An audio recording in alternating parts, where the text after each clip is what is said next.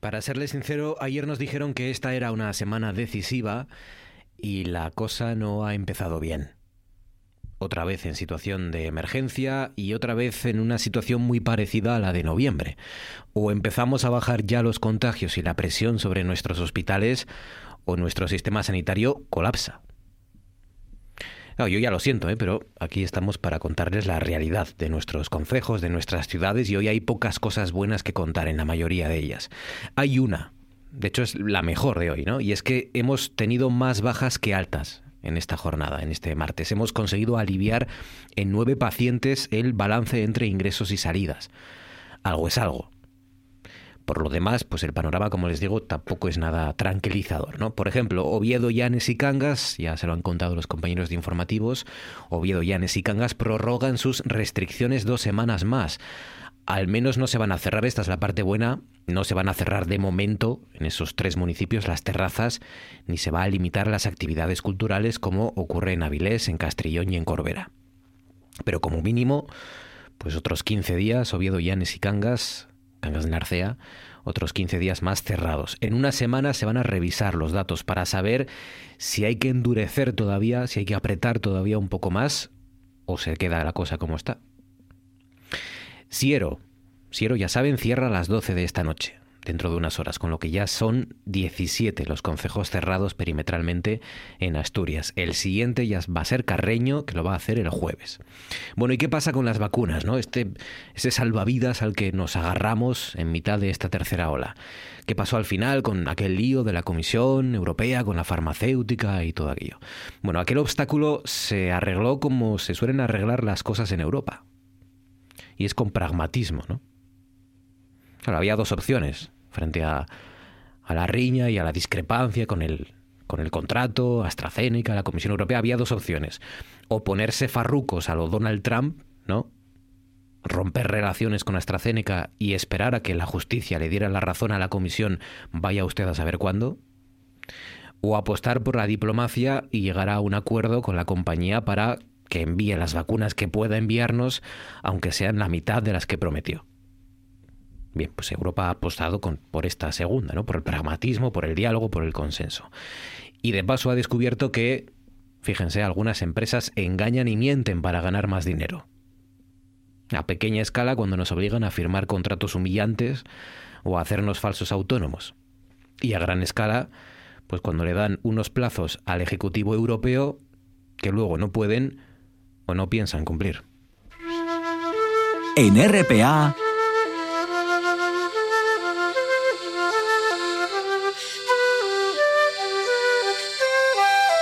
Noche tras noche.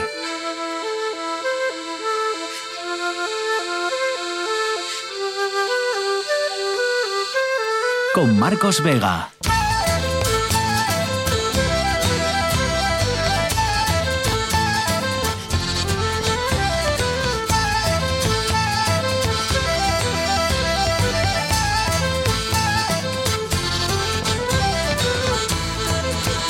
Buenas noches, sean bienvenidos al espectáculo de la radio. Esas son las cifras de hoy. 102 nuevos pacientes ingresados con COVID-19, 475 nuevos positivos y como siempre lo más doloroso, 12 personas han muerto en Asturias en las últimas 24 horas. Son 5 mujeres y 7 hombres entre los 74 y los 91 años. Bueno, a partir de las 10, dentro de una hora más o menos, haremos balance en nuestro Consejo de Actualidad de este martes y analizaremos también la otra buena noticia de estos días. Son pocas, pero las hay. La llegada de Amazon a Asiero y su repercusión social y fundamentalmente económica. Como digo, a partir de las 10 en nuestro Consejo de Actualidad. De momento, Fabián Solís desencadenado está al frente de la parte técnica, Georgina Bitácora Fernández en producción. Son las 9 y casi casi 5 minutos, 4 y 33 segundos ahora mismo. Esto es Asturias y estas son las maneras, formas, mecanismos, herramientas que tienen para conectar con nosotros, para contarnos lo que quieran. Pueden hacerlo a través del Facebook, Noche tras Noche, todo junto, espacio RPA. Pueden hacerlo a través de Twitter, arroba NTNRPA o pueden llamarnos a nuestro nuevo número de teléfono, flamante diría yo, 985 080 180. Además, ya ven, Guille, sencillo de aprender y de recordar. 985-080-180. 080 180. Nuestro teléfono para que nos cuenten lo que quieran. Hoy, por ejemplo, la sugerencia que les hacemos es repasar entre todos pues marcas que se han convertido ya en, en el propio producto, ¿no? O el propio producto que se ha convertido en la marca, más bien, ¿no? Nombres comunes o genéricos. Pues yo que sé, por ejemplo, el pan bimbo, ¿no? Pan Bimbo, uno ya sabe lo que es, es la marca Bimbo. O por ejemplo, ¿quién nos, va, quién nos va a decir a nosotros que los autobuses aquí van a ser alzas, ¿no? Aquí en Asturias ya no sabemos lo que es un autobús. Hasta ese punto llega el monopolio un poco, ¿no? Alsa, coger un alza, ¿no? Dice por aquí, por ejemplo, Puribi tienes los cuerpos Danone. Pues sí, de verdad, los, tener un cuerpo Danone, ¿no? Uno ya sabe lo que, a lo que se refiere, que es tener un buen cuerpo, así, muy cultivado, muy, muy cuidado, ¿no? Pablo Cavernícola dice, Delco, fabricante de distribuidores de encendido para motores de gasolina. Que supongo que, que, cuando en este contexto, ¿no? En esta jerga alguien dice Delco ya sabrá que se... Pásame el Delco, ¿no? Digo yo, Pablo, no sé. Unas nanas, el estropajo de alambre, es verdad. Las nanas, ¿no? Dale con las nanas para cuando hay que sacar alguna sociedad. Dice, por ejemplo, eh, Edu Salas, dice el caso Renedo para toda la corrupción de la administración asturiana. No, hay más, Edu, hay más casos. Eh, Gonzalo, ojalá fuera solo ese. Isaías Gonzalo Solís dice, Servus por Betún para los zapatos, está solo para viejos. Servus. Dice Elena Crash, chupa chups, por ejemplo. Alfredo Azadón dice casera por gaseosa, toreras por banderillas, martini por vermú. Marcas de productos o productos que son marcas. 6 sobre las 9 a esta hora en RPA. Damos un paseo por las nubes.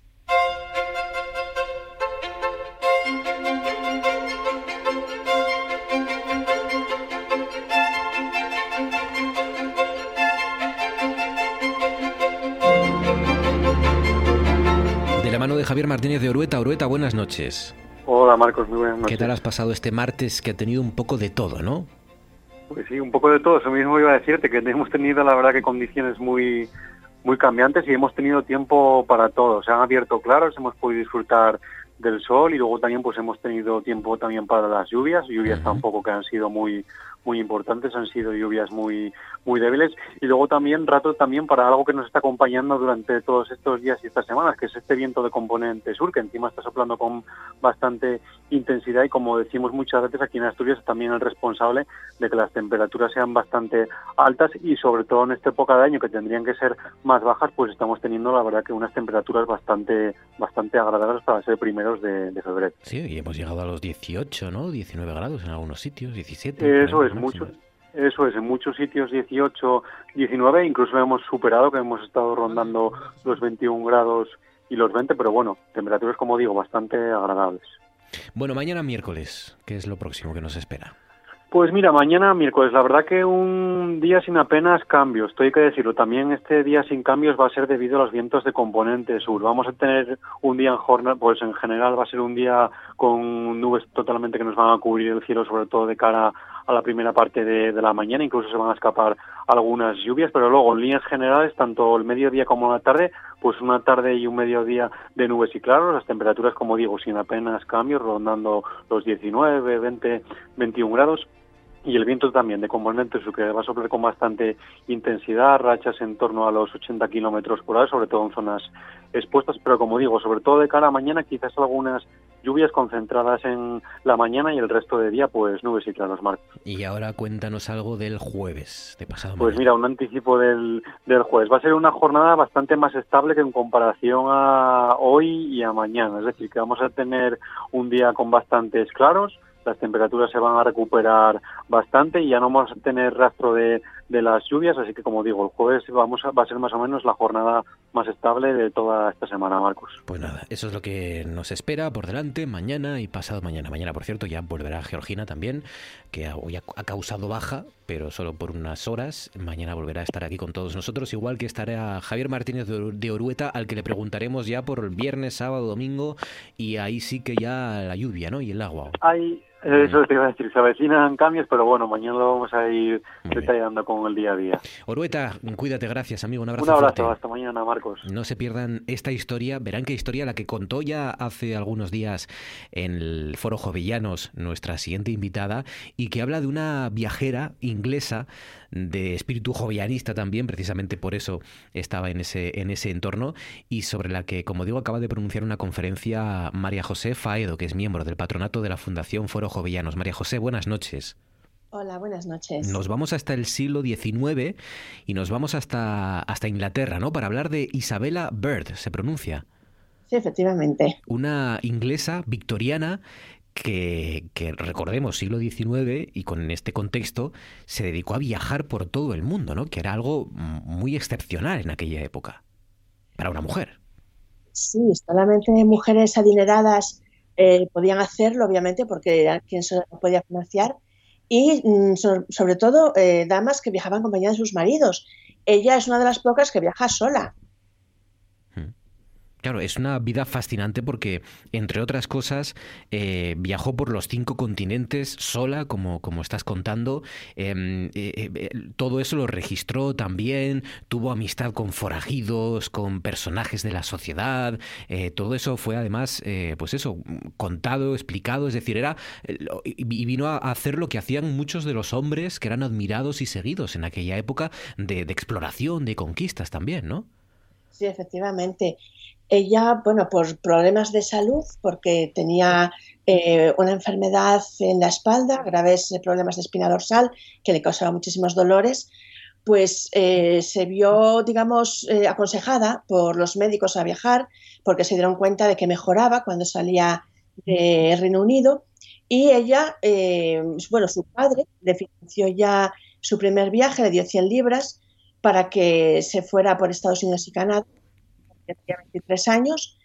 Eh, y cuando volvió, pues ella escribió sus memorias, se puso en contacto con un editor, o sea, las memorias de esos viajes, se puso en contacto con un editor, que se las compró y las aceptó. Entonces se dio cuenta que se podía financiar otras expediciones y ya después de unos años, ya nos ponemos eh, mucho más adelante, en 1872, emprende un viaje por Australia, Hawái y Estados Unidos a Estados Unidos eh, llega en 1873, ya en enero, y eh, había ir a este Spark en Colorado, porque por lo visto los aires de allí eran muy saludables, y ella pues emprende el viaje, llega a San Francisco y se pone rumbo a las montañas rocosas. Y bueno, ya he contado muchas cosas sobre, estas, sobre esto, pero algo que no conté todavía, que te lo voy a dar a ti primicia, ¿Sí? Cuando iba en ese viaje, eh, cuando iba de, de camino a las montañas rocosas, eh, le contaron, eh, cuando estaba cerca del lago Donner, que ese lago mm, recibía ese nombre por un sector que había sufrido un percance precisamente allí. Y es que, por lo visto, un colono que se llamaba, bueno, se apellidaba Donner, había llegado con su familia a ese lago en otoño y con un grupo de migrantes que se dirigían a California y como llevaba mucho ganado, pues no podía seguir el paso de sus acompañantes, hmm. tenía que ir el del ganado. Por lo tanto, acampó junto al lago con su expedición de 16 personas, que incluía a su esposa y sus cuatro hijos y a unos compañeros. Pero la mañana siguiente resulta que nevó.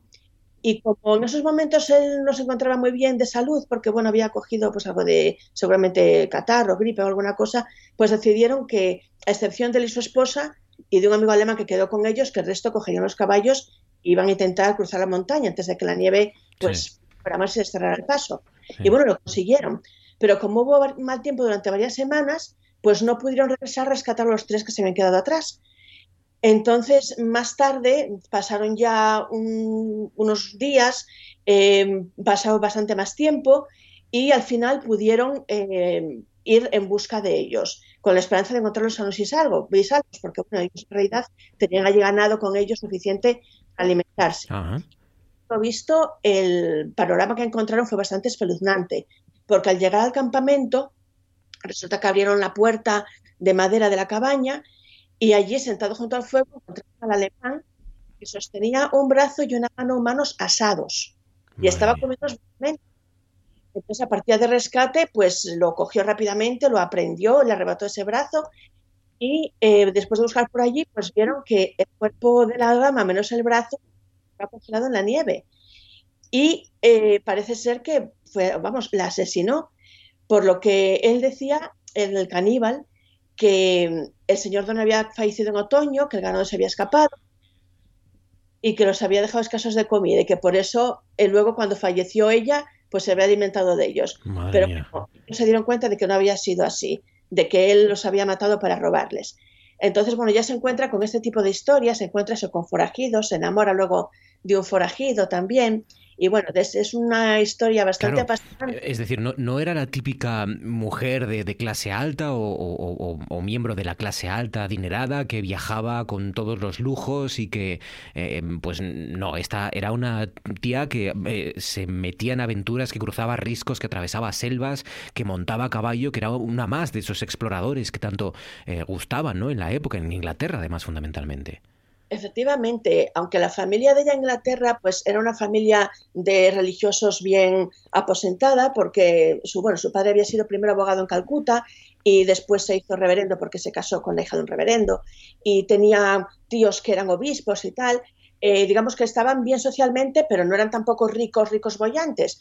Entonces ella viajaba mm, y se iba hospedando en casa de los colonos y iba trabajando a, cambio del hospedaje, pues eso ayudaba a cocinar, a limpiar, etcétera. Entonces, bueno, ella iba viajando de esa manera. Y, eh, por supuesto, eso lo hacía cuando se acababa el dinero de, de, los libros que previamente había relatado de los viajes que había hecho con anterioridad. Porque luego después de este pues vendió y sacó mucho dinero por el relato del viaje de las montañas rocosas y luego pues viajó a Asia, viajó a sitios y ella iba vendiendo y, viajando de nuevo. Qué barbaridad. Los, todos los continentes eh, en, esta, en esta vida de esta mujer, Isabela, con dos L's, eh, con dos L's, Isabella eh, Bird, escrito B-I-R-D. ¿Esto va a ser algún día un libro o, o, alguna novela, María? ¿Tienes, María José, tenías algún proyecto para continuar con la vida de Isabela Bird? Bueno, de momento va a ser un capítulo de investigación bastante importante que va a salir en un, en un libro de investigación sobre viajeras de élite de Peter Lang, que saldrá este año. Em, digamos que un grupo de investigación con el que yo trabajo de la Universidad de Huelva, pues cinco investigadores trabajamos sobre cinco viajeras diferentes. Em, algunas que van por Estados Unidos, otras inglesas que vienen a España, etc. Em, pero bueno, mm, en el futuro, quién sabe a lo mejor, mm, pues oye, es, la verdad es que el tema es muy interesante. Ya hay, digamos, novela escrita sobre la vida de ella. Eh, lo que no se han hecho todavía fue una película. Yo creo que su vida realmente sí que me una, eh, porque la verdad es que tiene anécdotas para rellenar no unas sino varias películas. Eh, escribió 19 libros y te puedes imaginar una persona que viajó por Japón, por Kurdistán, por Malasia, eh, China, la India, Egipto, mm, estuvo en Bagdad, estuvo, estuvo en Turquía, cogió el Orient Express. Bueno, esta mujer viajó por, todas partes. Estados Unidos, por supuesto, también. Entonces, eh, por Europa, pero por Europa no cuenta mucho porque eso debe parecer como muy normal. Entonces, eso de Europa, digamos, se queda relegado en segundo plano. Qué barbaridad. Nació en 1831 en el Reino Unido y se convirtió más tarde en la primera dama en formar parte de la Royal Geographical Society y de la Royal Photographic Society. Y, como ven, pues eso, cuando vean la película dentro de unos años eh, y escuchen el nombre de Isabella Bird, pues acuérdense de, este programa y de María José Faedo. Eh, aventuras y emociones en el oeste de una viajera inglesa de espíritu jovellanista, la dama y el forajido. María José Faedo, miembro del patronato de la Fundación Foro Jovellanos. Un abrazo y enhorabuena. Gracias. Muchísimas gracias a ti. Y ahora esto. Esto es...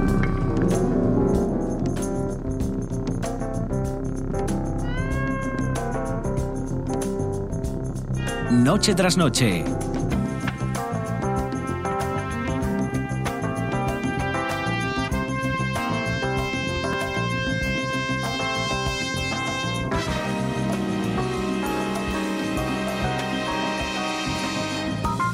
con Marcos Vega.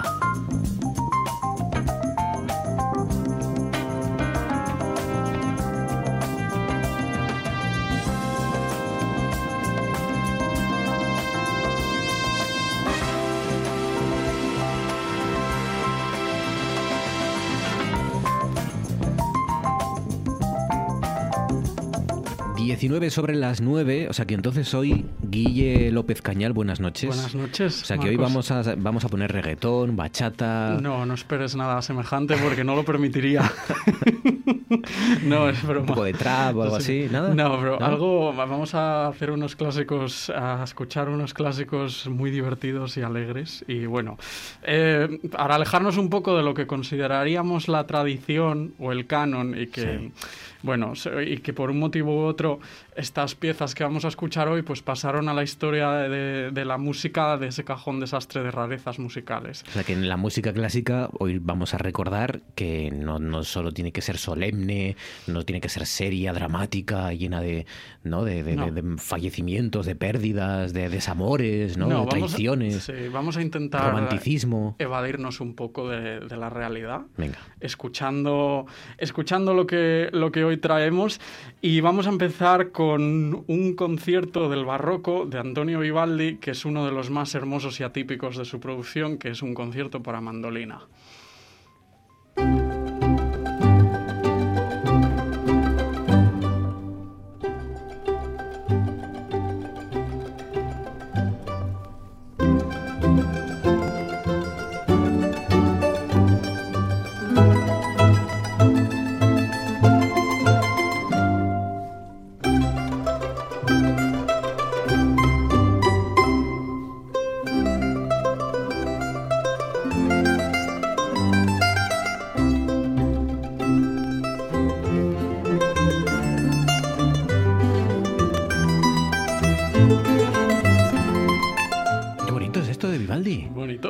Más allá de las estaciones dichosas. Por supuesto, tiene 500 conciertos aproximadamente para instrumento solista y, orquesta eh, de, cuerda. Y escuchábamos que esta, este instrumento, que es la mandolina, de origen italiano, apareció, apareció a finales del siglo XVI y es un instrumento compuesto por cuatro cuerdas dobles y un cuerpo abombado en forma de pera y boca ovalada. Y el intérprete la, la toca con una púa, lo que aporta pues esta juguetona sonoridad pulsada de las cuerdas que se funde tan bien con los pichicati de los instrumentos de cuerda. Es como que si pellizcaran las cuerdas, ¿no? Con la, con la púa. Y el siempre bajo continuo que está, que está acompañando a, a, las destrezas del solista.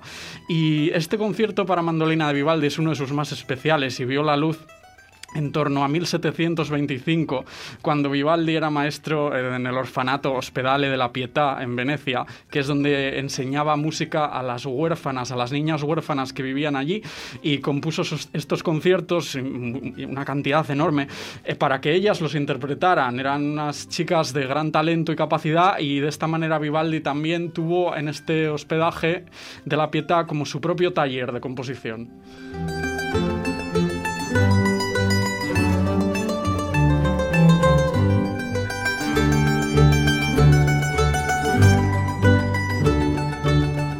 Sabemos que Vivaldi fue profe de conservatorio. Sí. De alguna forma. De alguna forma profe de música. En aquella época, en el siglo XVIII, era, eh, fue, fue un profesor para, para huérfanas. No sabemos si bueno o malo.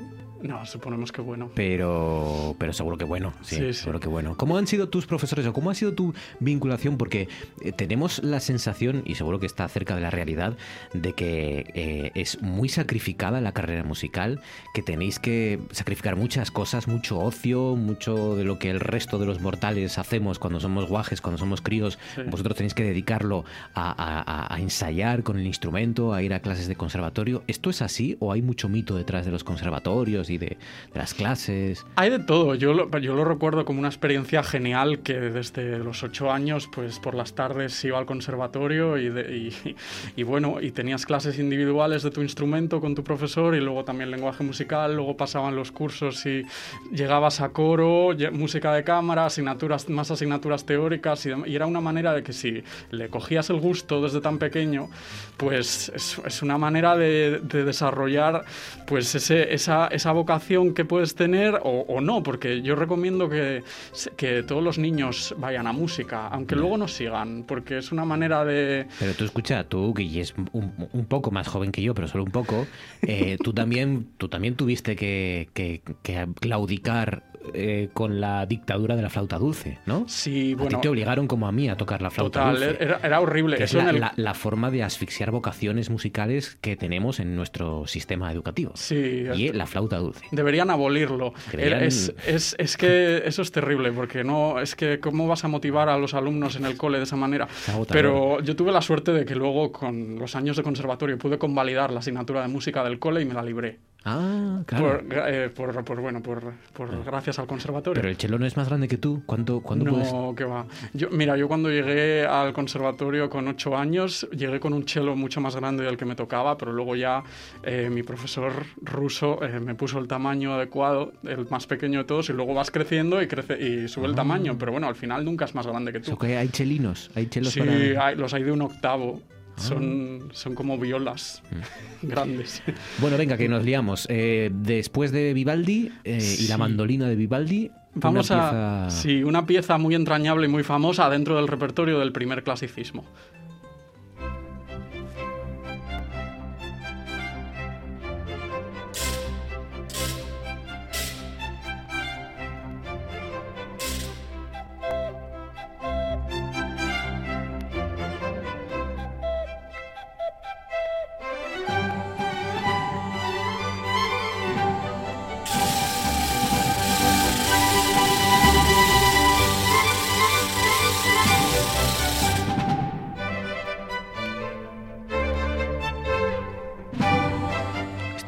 Si alguien asistiera con una carraca a un concierto de Mozart para intentar boicotearlo o algo así. Sí, pero esto está integrado adrede en la, en la partitura porque es, esto es lo que se llama la Sinfonía de los Juguetes.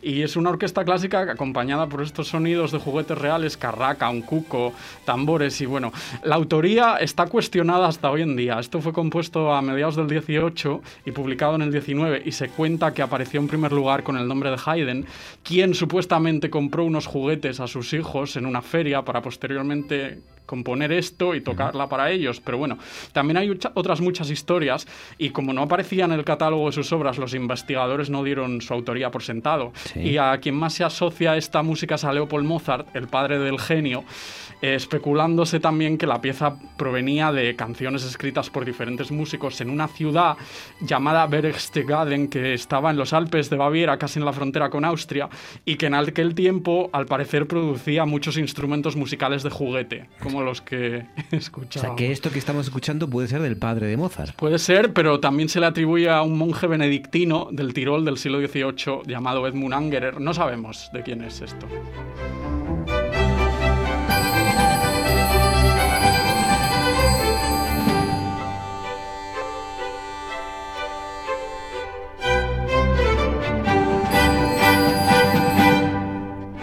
Hay cierto mito sobre los conservatorios y sobre las orquestas, ya ni te cuento, ¿no? Eh, por supuesto. Que ahí es una competición casi, casi de, de pura evolución, ¿no? De, de pura, puramente biológica, ¿no? Sí. ¿Es, es así? Es- Especialmente para entrar y, te- y tener, y tener plaza. Es así, sobre todo en los últimos años, porque ahora todo, todo hay más músicos que nunca en la historia, yo creo.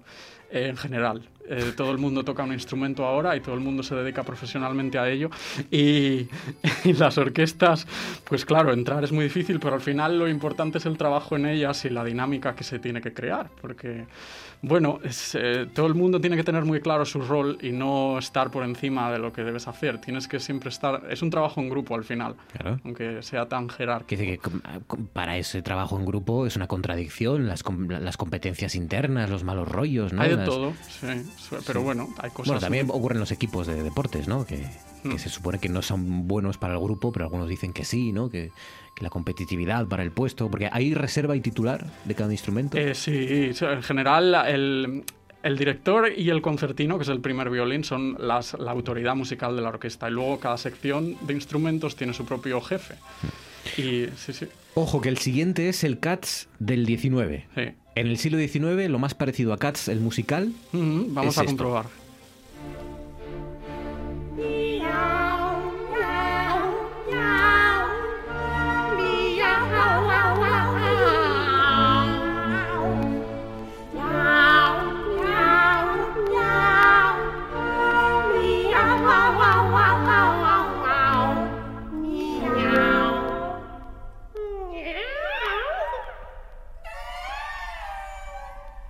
Угу. Мяу. Мяу. Мяу. Мяу. Мяu.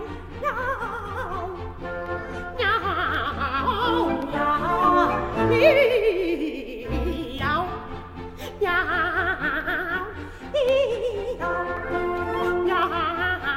¿Qué rayos es esto? Esto, esto es un dúo eh, que se llama Dueto Buffo di Due Gatti. Eh, dúo para, para, mm, cómico para dos gatos. Esta- son dos sopranos que tampoco tienen que hacer muchos esfuerzos para estudiar la letra porque repiten miau de forma intermitente. Y esto también es de dudosa autoría. Se le atribuye a Joaquino Rossini y realmente suena a su estilo, pero muchos creen que pudo haber sido escrito por otra persona en 1825, incorporando fragmentos o citas de la propia ópera de Rossini, Otello. Eh, bueno, el, el británico del que se cree que, que es el que perpetró esto es Robert Lucas de Pearsall, también conocido como G. Berthold.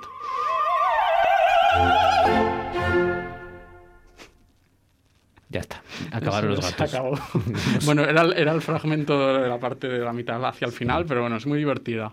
Dueto bufo de, de dos gatos. Son ¿no? dos gatos, dos gatas en no concreto. exactamente de quién. Bueno, el siguiente es un clásico ya. Sí, Es un clásico, este pero este un clásico divertido, ¿no? Muy divertido, a mí me encanta.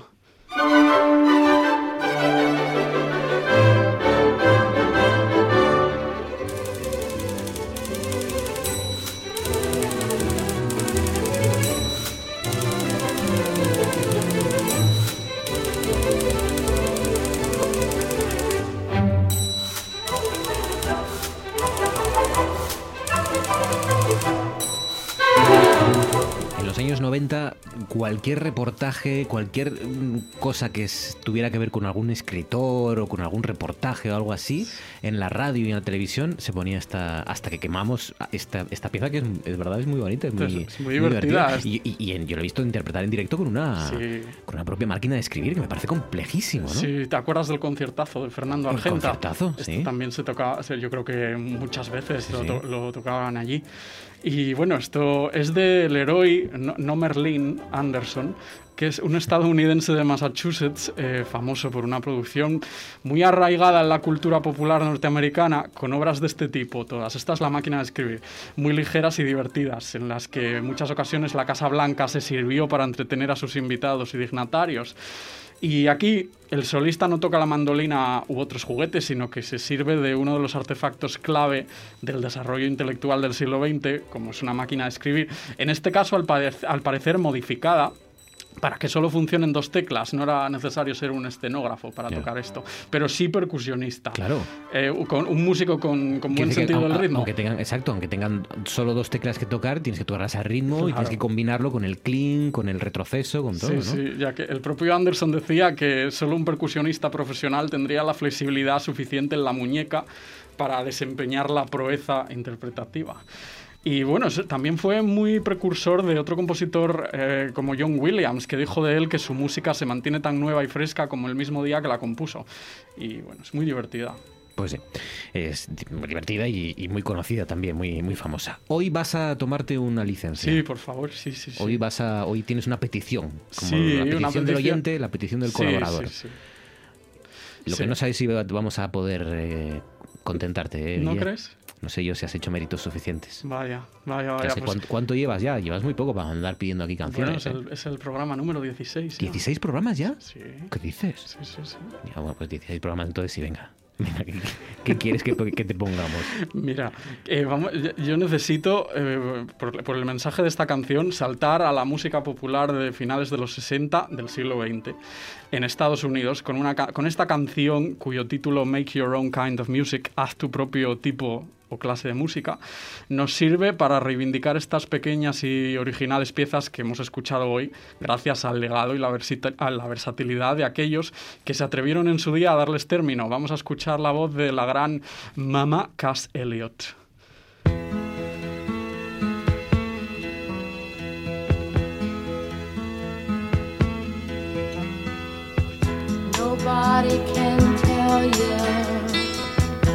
There's only one song worth singing. They may try and sell you, cause it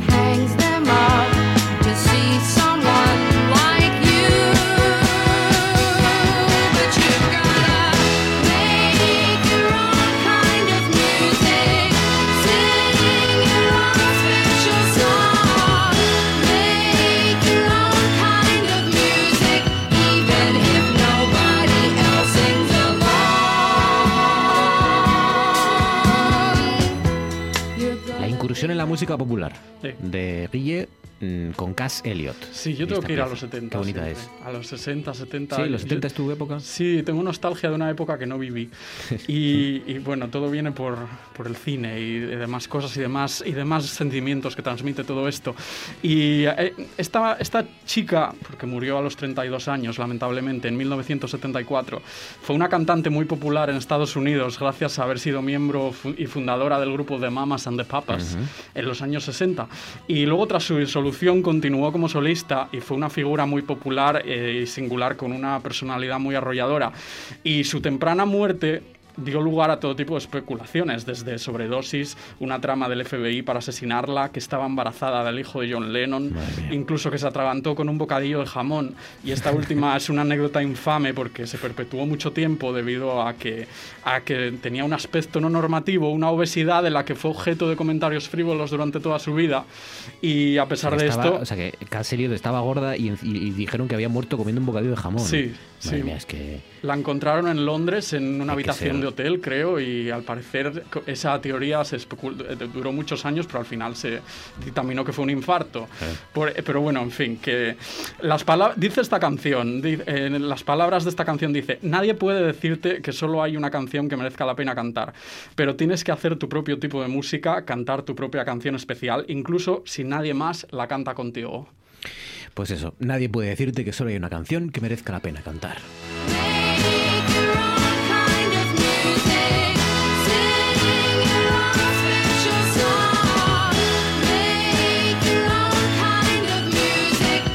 Tienes que hacer tu propio tipo de música, dice Cass o canta Cass Elliot. ¿Tú compones? No, no. Igual tienes que componer algo para este programa. Bueno, bueno. Ya te pondré deberes ya. Ya son 16 programas, ya puedes componer ya perfectamente. Guille López Callar, Cañal, gracias, Guille. Gracias, Cuídate. Marcos.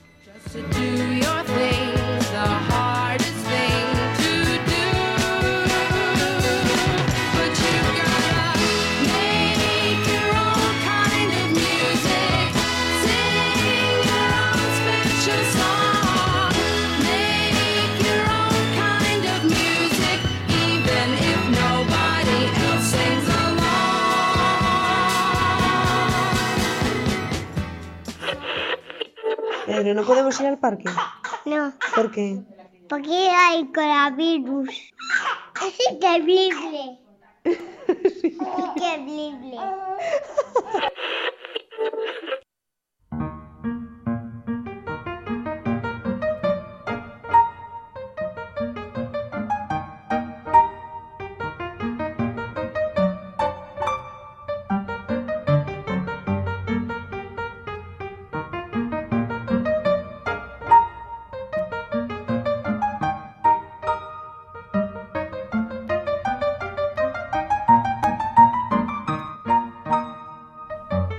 que no sé por dónde empezar, porque se me acumulan las, las cuestiones, los, los anuncios, las, los cambios, las, los deberes también. Tengo deberes para... Bueno, para ti no, en principio. Patri Pérez, buenas noches. Buenas noches. En principio para ti no tengo deberes. Tengo deberes para Arancha Margolles. Uy, para mí. ¿Qué me Eh, dices? Sí, sí. Arancha Margolles, buenas noches. Buenas noches, como si estuviera yo poco liado, Mar- Mar- Marcos Vega. Pues- Que me pone de- Sí, porque te hemos visto que tampoco estás así muy... que estás un poco ociosa y... Claro. Y ya está. Y entonces te vamos a poner... Bueno, te han puesto deberes un oyente en particular.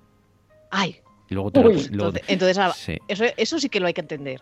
Eh, el, Sí, oyente, el oyente es José Luis Iglesias y te ha Mm. pedido, te pide que informes o que le recomiendes dos libros para ya lo dejamos José Luis si te parece para la semana que viene porque esta gente tiene que hacer una sección y, y, pues esto, lo, esto te lo preparan para la semana que viene. Un- dos libros, uno sobre la Revolución del 34 y otro sobre las. 13 rosas. Ah, sobre las 13 rosas. Vale, vale. Vale. Se me ocurren, se me empiezan a ocurrir ya un par de ellos, pero lo voy a estudiar un poco mejor. Ve, y para la semana esto. que viene ya traigo, en vez de un libro por cada tema, un par de libros, venga. La semana que viene, sí, un- unos 10 o 12 folios por una cara, eh, interlineado 1,5 y, y lo quiero para ayer. Y para la semana que viene, el martes, es un libro, los que quieras, sobre la Revolución del 34 y otro, y otro sobre las 13 rosas. Y- No hay problema. Si el plazo es una semana, para un autónomo eso es un mundo. Es un alivio, ¿no? eh, todo lo que no Sí, sea sí. para ahora es un alivio. Oye, tengo una sorpresa para vosotras. Ah, sí. Sí. Voy a ver. No, lo- no sé si estáis preparadas para esto. Bueno, si sabe a chocolate, seguro que estamos preparadas. es necesario. Pero no cenasteis todavía. La Yo gente- no. ¿Todavía no cenasteis? ¿Qué va? Pensé- somos autónomas, te lo acaba de decir Margolles. O sea que hoy no toca cenar. Los martes los autónomos no cenáis. No cenamos. Antes de la pandemia a veces sí. Ahora con la pandemia ya no se cena. Ahora poca cosa. Yo además, literalmente, no sé si estoy exagerando nada, yo acabo de terminar de trabajar ahora, un minuto antes de la llamada. Claro. Los autónomos, los autónomos cenáis los días con R. Sí. Eh, mira, mira, escucha esto, escuchad esto, ¿eh? En Noche tras Noche, Pérez y Margolles. Ah, buenísimo, ¿eh? no, Ay, por favor, pero qué voz tan sexy, qué, qué- qué pero más qué. ¿Qué os parece? Porque esto además luego esto se puede desarrollar y a lo mejor podemos ir por los pueblos cuando cuando Ay, pues, sí, por favor. claro, como un dúo que así. esto Vale, como, como así, agencia de detectives Pérez y Margolles, pero también compañía de comedias. Compañía Sí. de comedias históricas Pérez y Margolles. Sí, sí, sí. Pérez y Margolles. Sí, es verdad que Yo, suena yo echo de menos, detectivesco. en la cuña, yo echo de menos, a ver, que nos lance algún requiebro, Rubén Morillo, ¿eh? con esa voz tan profunda que tiene. O, o- o bueno, Marcos Vega también puede intervenir, que nos lance algún requiebro. Pérez y Margolles, las más guapas del lugar, a este lado del Mississippi o algo así. Hombre, pero es ¿A que quedado frío. que Rubén nos cobra por, por, letra casi. O sea que no podemos ya- Lo imprescindible está aquí, mira, escucha. En Noche tras Noche, Pérez y Margolles. Ya está. Cierto. Pérez La y. Margolles. Sí, sí, Luego ya los adjetivos ya hay que currárselos, ¿no? Oye, em, vamos, a, vamos a contar novedades. Eh, va a haber novedades. La novedad, de hecho, a partir de esta noche ya, es que la sección de Arancha Margolles va a tomar un cariz eh, que va a ser algo doloroso. Doloroso para los que vamos a ser protagonistas, y aquí me incluyo a mí y a todos los periodistas que hemos contado todo lo que ha sucedido desde hace como mínimo un año y a todos los que como oyentes también lo hemos experimentado, ¿no? Porque lo que va a hacer Arancha Margolles a partir de hoy, luego lo, lo explicaremos y luego lo, lo abordaremos, es contar un poco la evolución de la pandemia mm, y cómo aparecían en las publicaciones, en los periódicos eh, autonómicos, en los periódicos regionales, en Asturias, el, el coronavirus, ¿no? Que más o menos ya empezaba a aparecer a estas alturas en la prensa nacional y en la prensa regional también empezaban a aparecer en febrero algunas noticias, iban llegando los casos. Bueno, el recorrido de lo que sucedía hace un año lo vamos a hacer los martes con Arancha Margolles. Ya digo que va a ser algo, algo doloroso porque eh, vaya por delante que todos los errores que han cometido la mayor parte de los compañeros, yo los cometí aquí el primero y ustedes son testigos. La diferencia es que yo por lo menos lo reconozco, otros no, pero yo por lo menos lo reconozco. Todas estas cosas que decíamos. Eso, todo eso, todo, eh, yo tengo un, un completo. Eh, ¿Que os visualizáis? ¿El qué? Os visual... Yo me visualizo diciendo las cosas que decíamos Sí. antes. Yo me veo en la puerta del colegio del niño hablando con las familias y diciendo, pero qué pasa, pero qué pasa. Hoy sí, el- el- aquella frase que decíamos hace ahora un Ah. año, ¿eh? De, pero si esto es una gripe fuerte. Sí, y sí. yo me visualizo. Y me visualizo luego, la, eh, como 15 días más tarde, todos con cara de susto, diciendo, creo que mañana nos encierran. Claro, claro.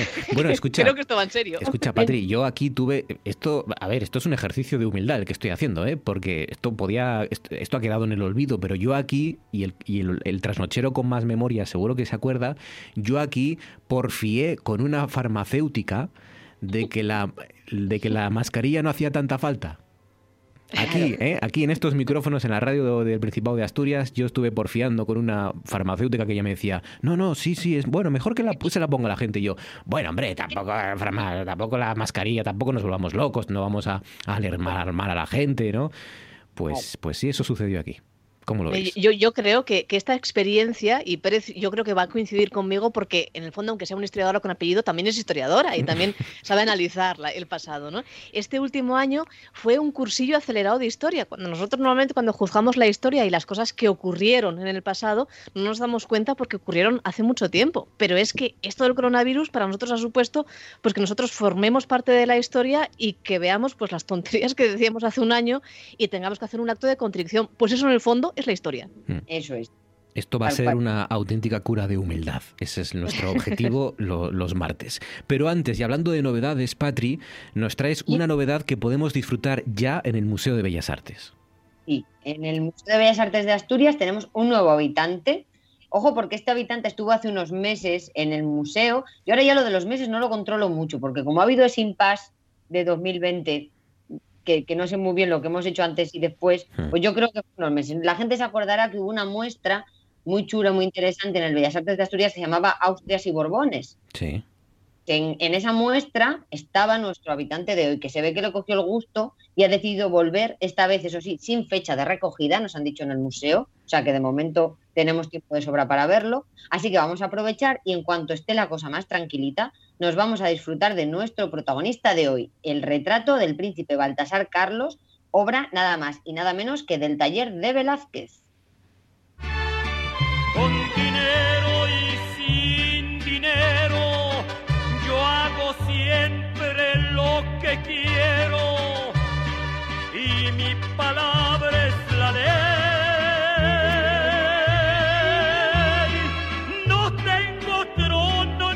que uno de los grandes nombres de- de- del arte, eh, de la historia, de la historia universal del arte, que es Velázquez, bueno, al menos tangencialmente no lo vamos a tener aquí, en Asturias, ¿no? Aunque Lo sea... veremos mano metió Velázquez al cuadro. ¿eh?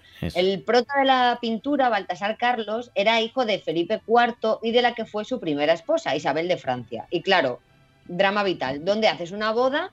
Esto Marcos apunta por si acaso, ¿eh? Sí. ¿Dónde haces una boda entre eh, España y Francia? Pues claro, cada uno tiraba para su casa.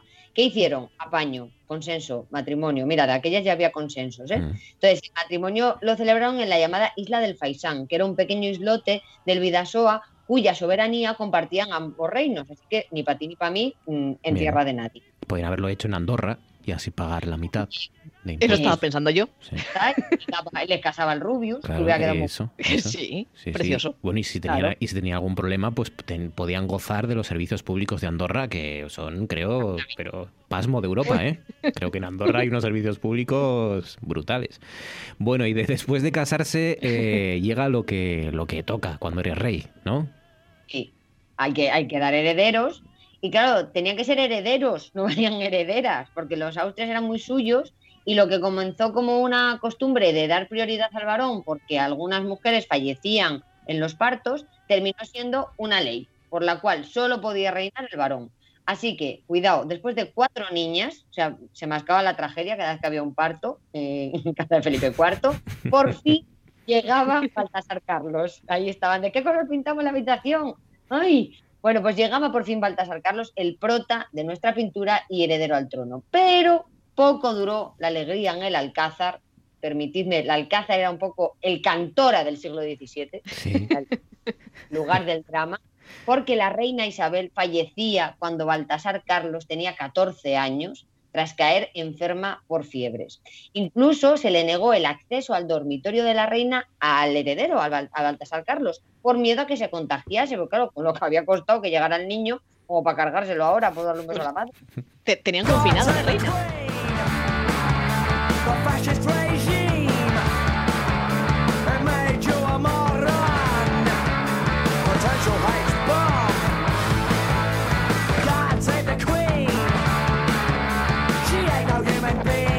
Este caso la- Dios nos salvó a la reina eh, y tenemos al Fiu confinado entonces también y, y más allá del disgusto de la muerte de la reina, teníamos heredero por lo menos, ¿no? Eso, no estaba Fernando Simón, pero teníamos heredero. Baltasar era la gran esperanza de los austrias. Ojo, cuidado, un muchacho rubio, como todos los austrias, pero además, algo que no era muy habitual, era guapetón, era inteligente Madre y tenía esta facilidad para los idiomas. O sea, ¿qué más le podías pedir con Madre cómo mía. estaba el mercado en esos momentos? Un rey guapo en España, esto, la gente esto está ya celebrando por las calles, ¿no? Una lágrima caía. Qué locura. qué Yo, yo locura. lo de, lo, lo de un rey guapo, un rey listo, yo, yo creo que acabó mal este hombre. ¿eh? Sí. En principio la Que cosa pintaba toda la bien. pinta. La cosa pintaba bien. Estaba guay, o Sí. sea, rubio guapetón, salado, hablaba bien idiomas, pintaba muy guay, pero nuestro heredero enfermó de fiebre, guau, guau, guau, aquí pongo ya efecto de sonido incluso, a los 15 años y posiblemente ayudado por la medicina de su tiempo, que ya sabéis que lo arreglaba todo con sangrías, Sí. que no sangría de la de beber, sino te veo un poco pálido, voy a sacarte sangre, te voy a desangrar prácticamente, que seguro que eso te ayuda. Sí, Y te que- da Ideal. Que rule eso, Claro. que, que airee la sangre. ¿eh? Venga, fuera, fuera, fuera, sangre. Claro, Sí. pues, pues el pobre Baltasar Carlos falleció a, esos- a la, a la joven edad, a la tierna edad de 15 años. Con 15 añinos. Eh, Esto es algo muy común también en la historia de España, ¿no? Que cuando parece que la cosa va a ir bien, eh, eh, lo- por, por lo que sea, se nos estropea el invento. ¿Cuándo se realiza el retrato que vemos y que podemos ver en el Museo de Bellas Artes? Pues en este retrato vemos a Baltasar Carlos con solo siete añitos, ahí pintaba guay la cosa. Y ojo, porque a esa misma edad pinta Velázquez al chiquillo en otro retrato que hoy en día podemos disfrutar en el Museo del Prado, en el que vemos a Baltasar Carlos subido en un caballo. Doce cascabeles lleva mi caballo por la carretera y un par de claveles al pelo prendido lleva mi romera. Por cierto, que en el caballo de, de, de Baltasar Carlos, el caballo que tiene el, el guaje en el Museo del Prado, ahí dices tú, ¿qué pasó aquí, Velázquez? Eh, a- aquí falla algo, ¿eh? O sea, este ¿Pasó? caballo tiene sobrepeso. ¿Qué pasó? Claro, ¿Qué no. hiciste ahí? No uséis eufemismos. El caballo Baltasar Carlos está gordo. Sí. Está muy gordo. Hay que decírselo al caballo. Pero no os, no os preocupéis por el metabolismo del caballo. Yo ahora me estoy acordando de la última vez que fui al Prado con un grupo con, con Cuéntame un cuadro y, y yo explicando desde el centro de la sala de Velázquez el caballo gordo de Baltasar Carlos. A- así literalmente. ¿eh? Luego quiero que me quieran en los sitios institucionales. Pero vamos allá. No os preocupéis, como os decía, por el metabolismo del caballo del heredero, porque nada más lejos de la realidad. Resulta que este retrato de Baltasar Carlos que vemos hoy en el Prado estaría en origen ubicado en un lugar elevado. Y si colocamos el retrato en un lugar elevado, el punto de vista cambia y también nuestra percepción. Al verlo desde un punto de vista más bajito, el caballo se vería muchísimo más esbelto. O sea que los que vamos al Museo del Prado y, y decíamos, mira, Velázquez, quita para allá, mira cómo se dibuja un, un- un caballo de verdad, en realidad Velázquez iba, había ido más allá y había pensado ya en la localización del cuadro para que se viera mejor. Por eso lo pinta Es- gordo. Había teorías incluso que decían que es cierto que, claro, tú imagínate lo que llevaba a pintar este cuadro, tú no podías tener al niño subido en un caballo y al caballo quieto. Hmm. Entonces lo que hacían muchas veces era subirse en toneles. Pintaban el caballo y luego pintaban al personaje al que estaban retratando, se subían un tonel a horcajadas. Hmm. Entonces había teorías que decían que a lo mejor el caballo estaba gordo porque aquí había tenido Velázquez una mala tarde y había pintado con forma de tonel. Pero no, por favor. Lo del tonel se sabe que se hacía, pero Velázquez sabía perfectamente pintar un caballo. Esa- ese día le habían negado la Cruz de Santiago ya por decimoquinta vez y había dicho, mira, pues ahora el, el caballo gordo. Estaba cruzado. Ten- tendríais que verme ahora elevando el móvil, elevando el brazo para contemplar el caballo desde, desde debajo. No te preocupes, Margot. Cuando vayamos al Prado, hablo yo con Falomir y le digo que nos lo suba. Sí, sí. Un poquito más arriba, Falomir, por favor. No, a la derecha, un poquito más, un poquito más. Eh, bueno, el caballo estaba gordo. ¿Y cómo aparece Baltasar Carlos, que es el real protagonista del retrato? Claro, en el, en el retrato del Bellas Artes, que es el prota de, de- de la sección de hoy, no tenemos caballo. Pero cuidado, porque el traje que lleva Baltasar Carlos en el cuadro del Bellas Artes es el mismo traje que lleva en el retrato ecuestre. Ap- Aprovecharon ahí que estaba el niño vestido de gala y le dijeron, te vamos a hacer dos cuadros por el precio de uno.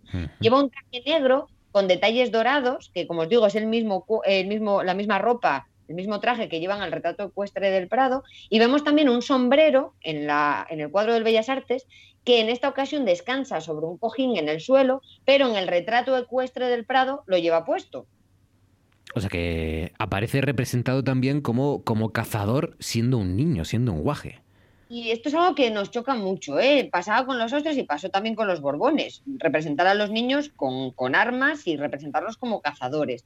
Y aunque en el retrato del Bellas Artes Baltasar Carlos está en un interior, las referencias a la caza están presentes. Las armas, el paisaje de fondo en el que reconocemos la Sierra de Guadarrama y un bosque. Esto nos conduce al Pardo, que era el lugar donde los reyes solían ir a cazar. Y es cierto que hoy en día nos llama la atención la obsesión de los monarcas y los herederos por retratarse como cazadores, pero esto iba más allá de una ficción, o sea, esto no era de, ay, me gusta la caza, píntame cazando. Es que en esta época se vinculaba la caza con el arte de la guerra, que llamaban. Y de esta forma, a través de estos retratos, lo que estaban haciendo los monarcas era enseñar al pueblo las responsabilidades militares que tenía tanto el rey como en este caso el heredero, al Claro. que ya estaban formando en el arte de la caza y por tanto en el arte de la guerra. Claro, claro, ahí daba igual que, fuera un crío, que todavía no, no tuviera ni, ni, ni bigotillo, ¿no? Que no le hubiera salido ya ni el bigotillo, que ahí tenías que ser rey y cazador y, y- y militar y general y lo que fuera. Oye, em, que nadie se confunda por el hecho de que esta pintura pertenece al taller de Velázquez, ¿no? Que no digan, no, no voy a ir a verla porque nada, y es del taller, no y es de Velázquez, Velázquez, y es del taller de Velázquez. Merece mucho la pena porque además apreciamos la mano de Velázquez en este cuadro, aunque sea obra de taller. La pincelada suelta que vemos en los adornos dorados del traje, eso es mano de Velázquez. Y no tenemos que olvidar que al ser un retrato de corte, la pintura se hacía bajo las directrices y la atenta mirada de Velázquez. Así pensáis que dejaba Velázquez para hacer un retrato del heredero al trono al taller ahí al libro albedrío. Hmm. Y muy importante, no olvidéis que el arte es mucho más de quién da la pincelada. El arte es la idea que se esconde detrás de la obra y este retrato de Baltasar Carlos salió de la mente del gran Diego Velázquez.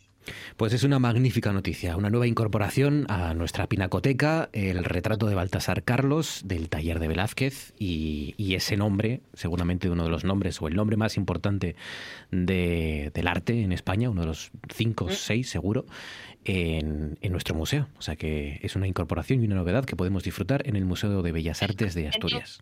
Un Velázquez en el Bellas Artes, pues mira, ya Sí, sí. equilibramos un poquito Exacto. la falta. Exacto. Y estamos de estreno porque, eh, a ver si, es que tengo que contar muchas cosas, ya les dije, creo que lo he contado todo. Lo, el estreno de la semana que viene, Margolles, es Sentir Asturias. Sentir, si, si somos capaces ¿eh? de, de hacerlo. Sí. Yo todavía no las tengo todas conmigo. Sí, somos un poco noveles en esta, en esta historia ¿Sí? y, y ¿Quieres estamos en que- ello, pero sí, sí. ¿Quieres que le digamos a José Luis que a lo mejor las dentro de 15 días, lo de los libros, que, que te deje un poco, que tienes que, eh, lo de Sentir Asturias, que a lo mejor te lleva más tiempo? Nada, tú No, puedes no, con todo, no. hombre. En esto tengo un ejército de leprechauns, como los llamo yo, que están trabajando duro, entonces me, me quitan a mi trabajo. Es el a partir del martes que viene, martes 9 de febrero, próximo martes, todos los martes y los miércoles de 11 y media a 12 y media, Sentir Asturias, el nuevo programa Sentir Asturias, eh, que se incorpora a la programación semanal de, de RPA eh, con, con Diego, con Arancha Margolles y con Ignacio Galán. Vamos a hacer un poco de rifirrafe entre los dos, porque yo no, ahora, ahora os confieso que yo no estoy muy de acuerdo en que compresente él y creo que él tampoco está muy de acuerdo en que compresente yo, pero nos vamos a intentar llevar bien para, para traer bueno, pues a los oyentes un, un magazine eh, muy cortito, pero bueno, eh, eh, que, que pueda interesar a todo el mundo con literatura, con historia, con humor, con un poco de todo y en asturiano. Va a haber eh, gente con patillas, que es tu especialización en los últimos Pues- tiempos. Pues fíjate que yo no quería, yo no dije nada. Ya, ya. Sí. Y automáticamente me metieron a un señor con patillas muy especial y además que es un crash histórico mío y seguro que de Pérez también para el miércoles. Ojo, ¿eh? Ahí Ojo. lo adelanto. Ojo, especial patilludo el miércoles que viene en Sentir Asturias. Ya vamos adelantando ya. Vamos, escucha, vas a seguir aquí también en esta sección, vas a seguir en Desayuno con Liantes. Vale. No vas a dejar Sí, ninguna de tus sí. responsabilidades, ¿no? Yo, yo no abandono nada. Yo, yo cada vez que me meto en una nueva aventura, el LinkedIn me riñe. Me dice, ¿de verdad que no estás dejando ningún trabajo para coger todo esto? Pero sí, sí, me vais a poder seguir eh, sintiendo también aquí, en Desayuno con Liantes, en el comercio también. Yo no dejo nada. Estás saturando la nube de LinkedIn ya con, con todo lo que estás haciendo. Em, vamos allá, vamos a conocer lo que sucedía un 2 de febrero. Un 2 de febrero del año pasado, de 2020, cayó en un domingo. Y en Asturias, ¿de qué se hablaba un- el pasado 2 de febrero? Pues en Asturias se hablaba de prácticamente cualquier cosa menos del coronavirus. Bueno, sí que es cierto que había unas pequeñas referencias al coronavirus, empezaban a hablarnos de ello, pero nos, eh, resultaba una cosa muy lejana, tan lejana, tan lejana, que salía en la sección de internacional. Eh, no lo veíamos como una cosa de aquí, a pesar de que hacía apenas un par de días que había llegado el primer caso a España. Pero claro, imaginaos, un virus al que todavía llamábamos el virus chino o el Mm. virus de Wuhan, que venía por parte de un turista alemán que llegaba a La Gomera eh, y que además, bueno, pues lo había contraído, había cogido ese, ese virus en, en Alemania, ¿no? Bueno, pues como que no iba con nosotros. Nosotros estábamos a otras cosas. Los periódicos regionales hablaban, por ejemplo, del crimen de Sheila Barrero, que ya, pues evidentemente ya fue hace mucho tiempo, ya fue hace 15 años, creo recordar, ¿no? 15, 16 años, Sí. pero que estaba a punto de reabrir, de reabrirse, de reactivarse. Quería esa familia, bueno, pues que eh, se intentase reactivar. También la ultra polémica que hubo sobre el callejero franquista en Oviedo y en el comercio, pues una cosa muy interesante es que tal día como hoy, hace un año, se dedicaba un especial a los servicios de oncología del Hospital de Cabueñes. Se decía que al año en Asturias se detectaban 7.471 casos de cáncer. ¿Quién nos iba a decir nosotros? A nosotros, hace un año que precisamente uno de los temas de conversación un año después iba a ser que por culpa de la pandemia se habían detectado, eh, se están detectando pues muchos menos cánceres por ese aplazamiento de las citas necesario para contenerle el, virus, ¿no? Nos las prometíamos muy felices. Sí, es verdad que cantidad de, problemas ya quedan en, absurdos, casi ridículos, ¿no? Que teníamos hace un año y, después de todo lo que hemos pasado, ¿no? Es curioso comprobar en qué, estaba, en qué estábamos dedicándole tiempo los, minutos de radio, los minutos de la- las páginas de periódico y el tiempo de, de la información. Em, claro, como dices, lo que estaba sucediendo era de por ahí para allá, era de algo de China, incluso cuando llegó ese primer caso oficial aquí a España, que se detectó que era de un turista, todavía nos parece algo, nos, pare- nos seguía pareciendo algo muy lejano, ¿no? Sí, yo, yo- recuerdo de, de aquellos años, y aquí voy a, tener, eh, a tirar de, de hemeroteca personal, ¿no? Eh, me acuerdo que, que por aquel entonces eh, unos, unos familiares míos estaban de vacaciones en las Islas Canarias, ¿no? Y me acuerdo que, que en una de las excursiones que hicieron, pues se avistaba la Gomera ahí al fondo y me mandaron una foto y me dijeron, mira, la isla del coronavirus, porque ¿os acordáis que la llamábamos la isla del coronavirus, donde Sí. estaban los casos de, de coronavirus? ¿Quién nos iba a decir que un año después de aquel primer caso que se detectó, bueno, pues saltó a los medios de comunicación el 31 de enero, apenas un par de días antes, ¿no? Pues iba a haber 2,7 millones de casos, que son los que llevamos contabilizados hasta ahora solamente en, en España. Pues claro, no, no nos lo hubiéramos creído, ¿no? Era entonces cuando pues todo el mundo estaba diciendo que era muy raro que ese virus fuera a saltar a la península. Claro, se conocía muy poco todavía de, de este virus. Por ejemplo, en la prensa nacional, las primeras veces que se oye hablar de, de este virus, eh, se le trata como el misterioso virus chino. Eh, lo dice el país, ¿no? La primera referencia el 9 de enero. Un virus similar al SARS, responsable de la misteriosa neumonía china. En la siguiente noticia, el 11 de enero, la misteriosa neumonía china se cobra su primera víctima mortal. Eh, da un poco de miedo, ¿no? Y de repelús eh, ver estas cosas. eh, ocurrió después, pero, pero claro, eh, para, eh, uno también lo puede interpretar por el sentido positivo de cuántas cosas hemos aprendido desde entonces hasta ahora. Fijaos, enero, ¿eh? Enero ya empezaba ya a aparecer ya esa especie de, rara enfermedad en algunos casos en China. Yo recuerdo que la conexión, la primera conexión que tuvimos eh, eh, en Asturias, o que yo recuerdo que tuvíamos en Asturias con el coronavirus, fue Jaime Santirso, que era uno de esos poquísimos españoles que se quedó en Wuhan cuando, cuando en Wuhan empezaron a, evacuar a, la mayor parte de extranjeros y de personas que estaban allí. Hubo una serie de- de ciudadanos con los que conectaron los medios nacionales, fundamentalmente, con los que conectamos también aquí en Asturias. Uno de ellos es un periodista asturiano que es Jaime Santirso, que se quedó allí y se dedicó a cubrirlo para el diario El País, ¿no? Y que con el que conectábamos algunos medios de comunicación también. Pero era algo, como dices, muy exótico, no era nada que, esperáramos todavía, aunque la OMS ya empezaba, ¿no? A- a fijarse en lo que estaba sucediendo ahí, lógicamente.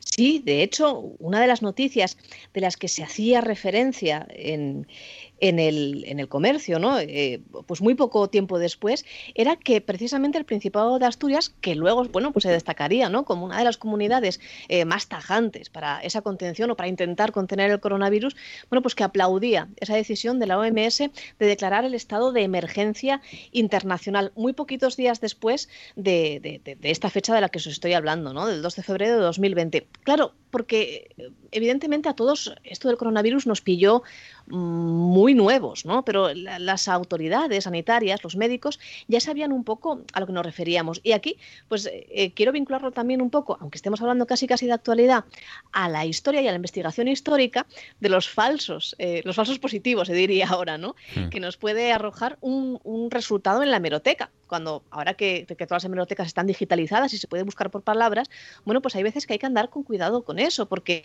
pues una persona que dentro de 100 años busque coronavirus, por ejemplo, pues, epidemia de coronavirus en, las hemerotecas digitales, se va a sorprender o, va incluso a afirmar en alguna publicación que el coronavirus mm, llega a nuestras vidas, esta pandemia, en 1992, que es en 1992 la primera referencia que nos sale en la hemeroteca del comercio acerca del coronavirus y se dice literalmente, los médicos sí conocen los causantes del resfriado. Los culpables son el rinovirus, coronavirus, virus de la gripe, virus respiratorio sinici- sincitial y adenovirus. Lo que ocurre es que existen cerca de 200 variedades distintas, etcétera, etcétera. En un reportaje sobre el resfriado común, fijaos qué, qué curioso. Claro, claro. esto hay que mm, pues decir que coronavirus existen muchos, que ya se conocían muchos por la ciencia, eh, que de hecho creo que ahora hay cerca de 40 tipos, cerca de 39 tipos, y que este, esta fue pues, una cepa, un tipo de coronavirus que se detectó en 2019. En diciembre de 2019 ya empezaban los medios internacionales a hablar de este coronavirus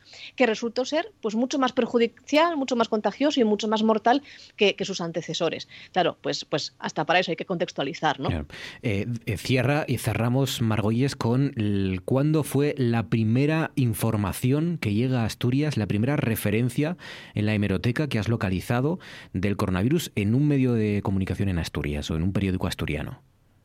Pues viene, como os digo, en la sección de internacional el 22 de enero. 22 Eh, de es enero. decir, hace un año y poco, ¿no? Hace un año y una semana. Es en el comercio, en el cual se dice el 22 de enero en la sección internacional, es decir, en la página 40 o 40 y tantos, fijaos, con las portadas que iba a, coger el coronavirus pa- para sí mismo después, ¿no? En los siguientes meses, nos dicen, aumentan las infecciones por el virus de Wuhan, eh, de, aquella todavía era el virus de Wuhan, ni siquiera de China, de Wuhan, ¿no? De, de la región concretamente, y saltan, eso sí, a Estados Unidos y Taiwán. Ya empezábamos a tener un poco de miedo. Y nos dice también, nos informa el comercio, que ya se ofrecían cancelaciones gratuitas de viajes a China. Ya. Pero vamos, que nadie se imaginaba lo que iba a venir después. Ay, si pudiéramos viajar eh, por aquel entonces, ¿eh? Al, al 2 de febrero del año pasado, eh, coger, coger a ese Marcos Vega por la solapa y decirle, a ver, imbécil. No te No, no fíes, nos creían, ¿eh? no te fíes de nadie, ni de los expertos que te están diciendo que esto es una gripe y que no pasa nada. Ponlo todo en cuarentena, nunca mejor dicho. En fin, eh, ya les dije que iba a ser doloroso, pero también es, eh, es una cura de humildad y vamos a, a- y sirve también para conocer y, y repis- rebas- revisar mejor todo lo que hemos hecho y lo que no hemos hecho también durante este último año. Margolles Pérez, cuidaos mucho, gracias, ¿eh? un abrazo fuerte a las dos. Un abrazo. Gracias a vosotros.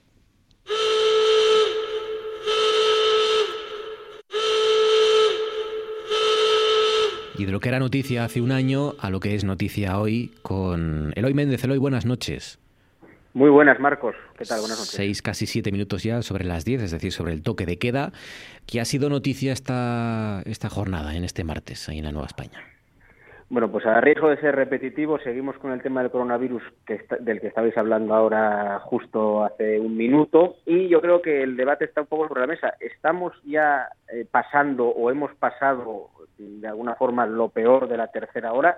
Eh, el doctor Simón ayer lo, lo ponía sobre la mesa y aseguraba que sí, que lo peor de la tercera ola efectivamente ha pasado. Lo que pasa es que, bueno, no es la primera vez que, que Simón se equivoca y hay muchas dudas al respecto.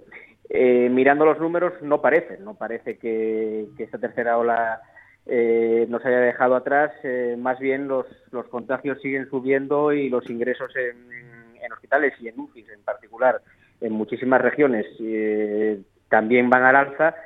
Pero bueno, el debate está sobre la mesa. hemos o no superado la tercera ola y sobre todo, ¿habrá cuarta ola? Eh, ¿El ritmo de vacunaciones será suficiente para evitar una cuarta ola? Mm, hombre, el virus parece que va- se va a quedar. ¿Pero tendrá la fuerza suficiente para una cuarta ola? Bueno, por desgracia parece que casi todos los especialistas coinciden en que sí, en que habrá una cuarta ola. ¿Y quinta? Eh, en fin, ahí em, empieza el debate de cuál va a ser la incidencia o el éxito, el grado de éxito de, de las vacunas. Claro, aquí hay que mirar muy de cerca también el calendario, ¿no? Eh, donde coincide la Semana Santa, que será muy- un, una- un tiempo, in- intuimos, ¿no? De movimientos, a no ser que se prohíban tajantemente. Eh, ¿Hasta qué punto? La clave estará, supongo, en vacunar al mayor número posible de personas antes de esa próxima ola que va a llegar, seguro, la cuarta, y, y por lo tanto que cada ola sea menos, eh, tenga menos impacto, ¿no? Que la anterior. Eso Efe- efectivamente, la cuarta yo creo que lo damos todos por descontado. Eh, hablan de ese 70% de vacunados al final del verano, se antoja muy difícil teniendo en cuenta el ritmo actual de, de vacunaciones. Ese 70% garantizaría, eh, bueno, no eliminaría la posibilidad al 100% de que hubiera olas, pero sí que fueran mucho más, mucho más débiles eh, que las actuales. Mm, Bueno, eh, ya digo, 70% al final del verano parece una cifra que a día de hoy se antoja prácticamente imposible. O sea que quizás sí, quizás tengamos que mentalizarnos no para una cuarta, sino también para una quinta y quién sabe. Lo veremos y lo analizaremos en nuestro consejo y nuestras tertulias, que es lo que llega a continuación. Eloy Méndez, cuídate amigo, gracias, un abrazo. Abrazo fuerte. Porque no puedes respirar del todo, pero no pasa nada. Es mejor eso que morirse.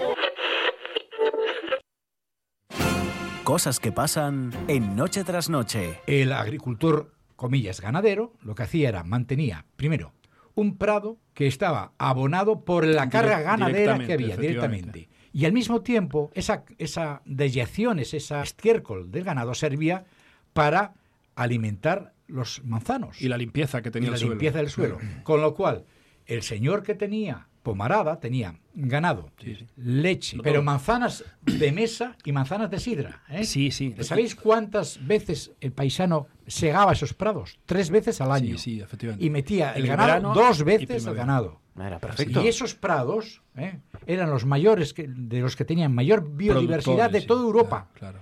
Yo las he contado aquí en Brañes. 47 especies distintas había un prado de 100 metros cuadrados. 47. Y seguramente había otro factor. Habría menos topillos y menos rapas, Bueno, sí, ratas porque- toperas, porque- que son las que Claro, se comen claro, las claro. raíces Sí, sí, de los manzanos por el pisoteo Claro, el, del del ganado. ganado, el peso de la, del ganado, es decir, 300, mayor 400 kilos. supervivencia Sí, sí, sin duda de Era, y un- también añado polinización.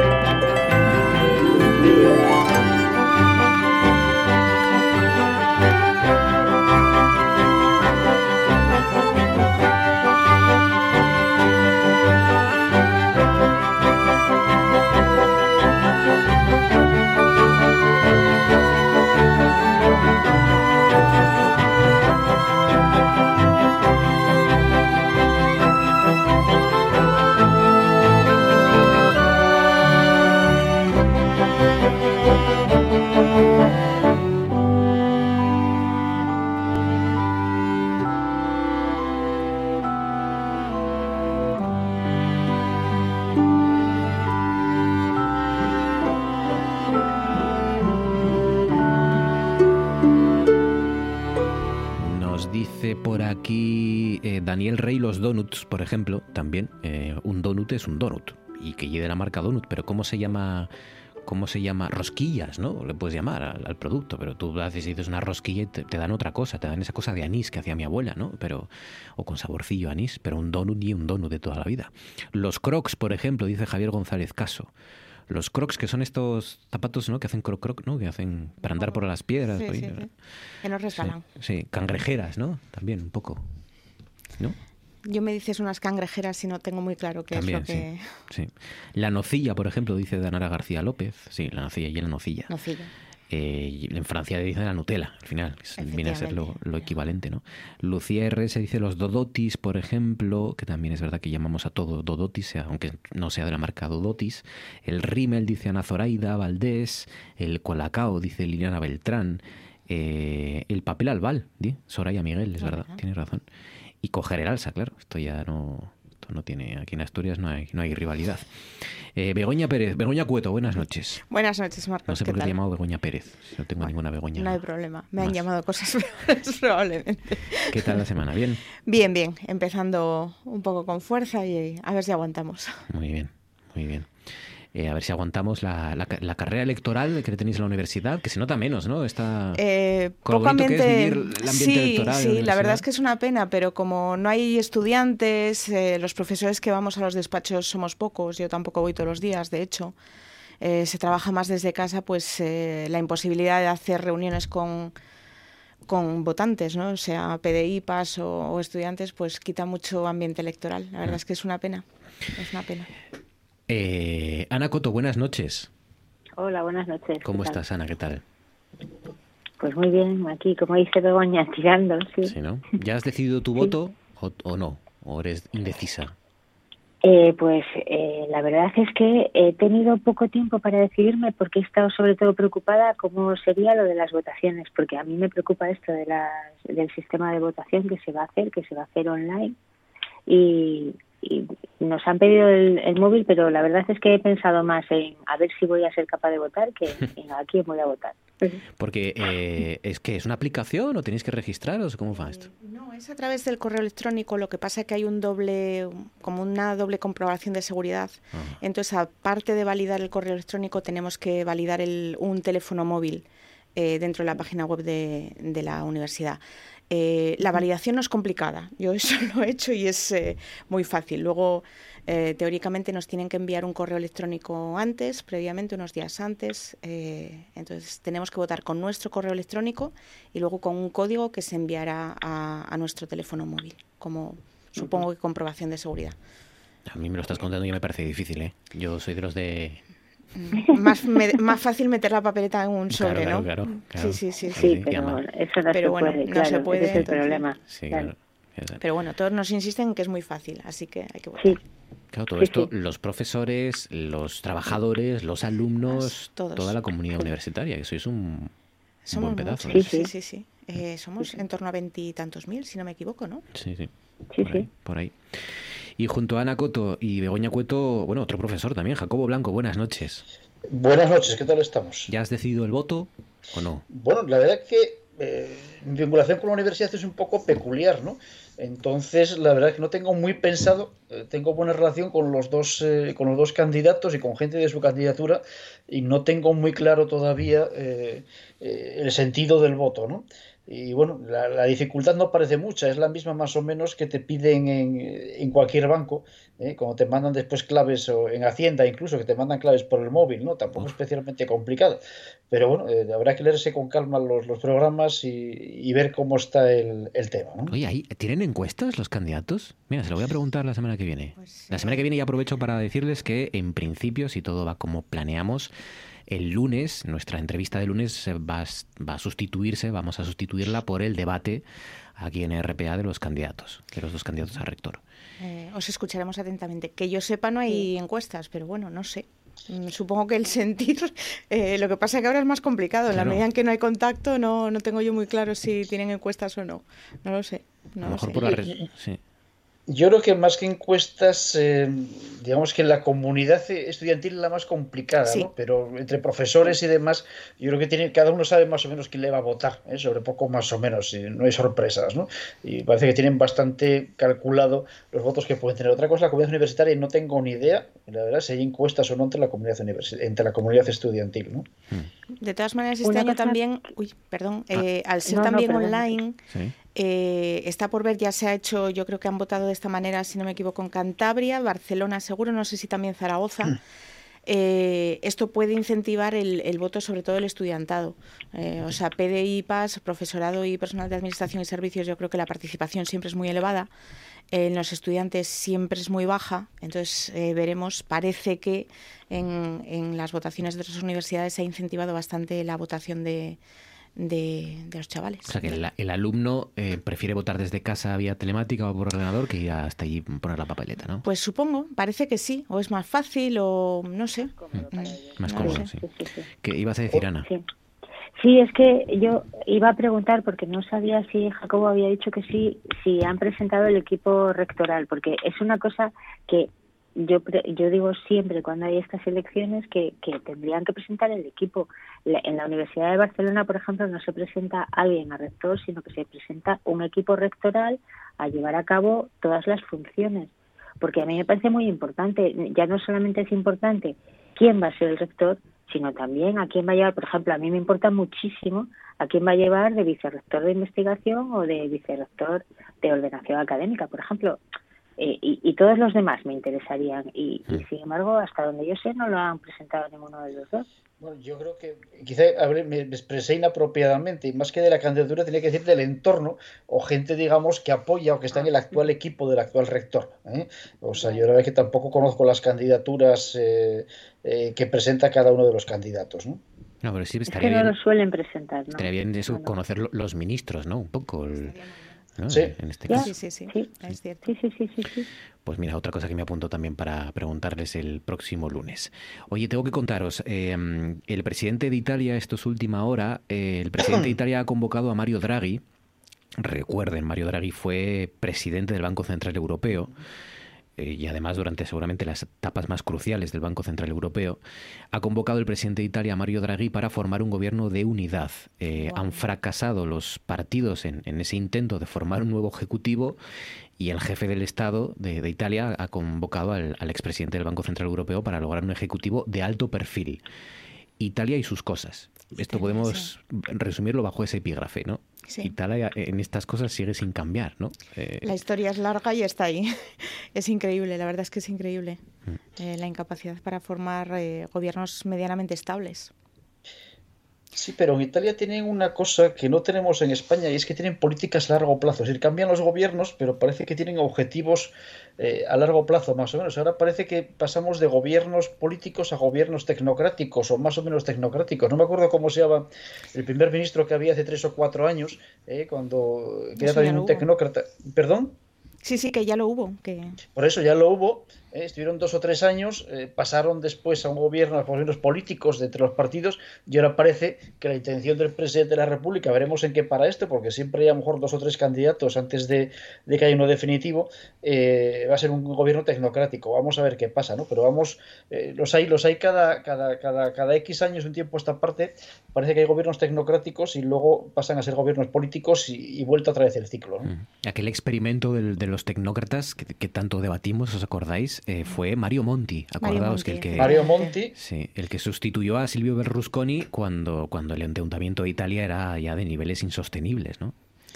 Sí, no, y hubo, y más, hubo más. Hubo más también, sí, pero el- creo que el pero más fue- reciente fue Mario Monti en una Sí, situación sí. ya de, de- de crisis apabullante.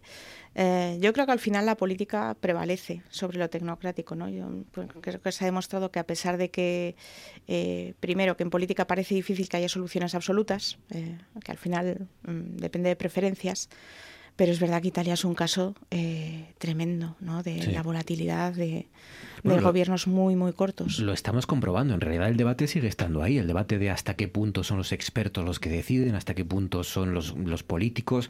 Eso se está comprobando que al final, por mucho que mm, consulten, por supuesto, y que se creen comités de expertos y demás, los que tienen la última palabra son los políticos porque además tienen que manejar muchas variables diferentes, ¿no? Porque Y para eso se les vota, en definitiva. Yo creo que para eso se les vota. exacto. Eh, no hay soluciones absolutas, en, en mi opinión.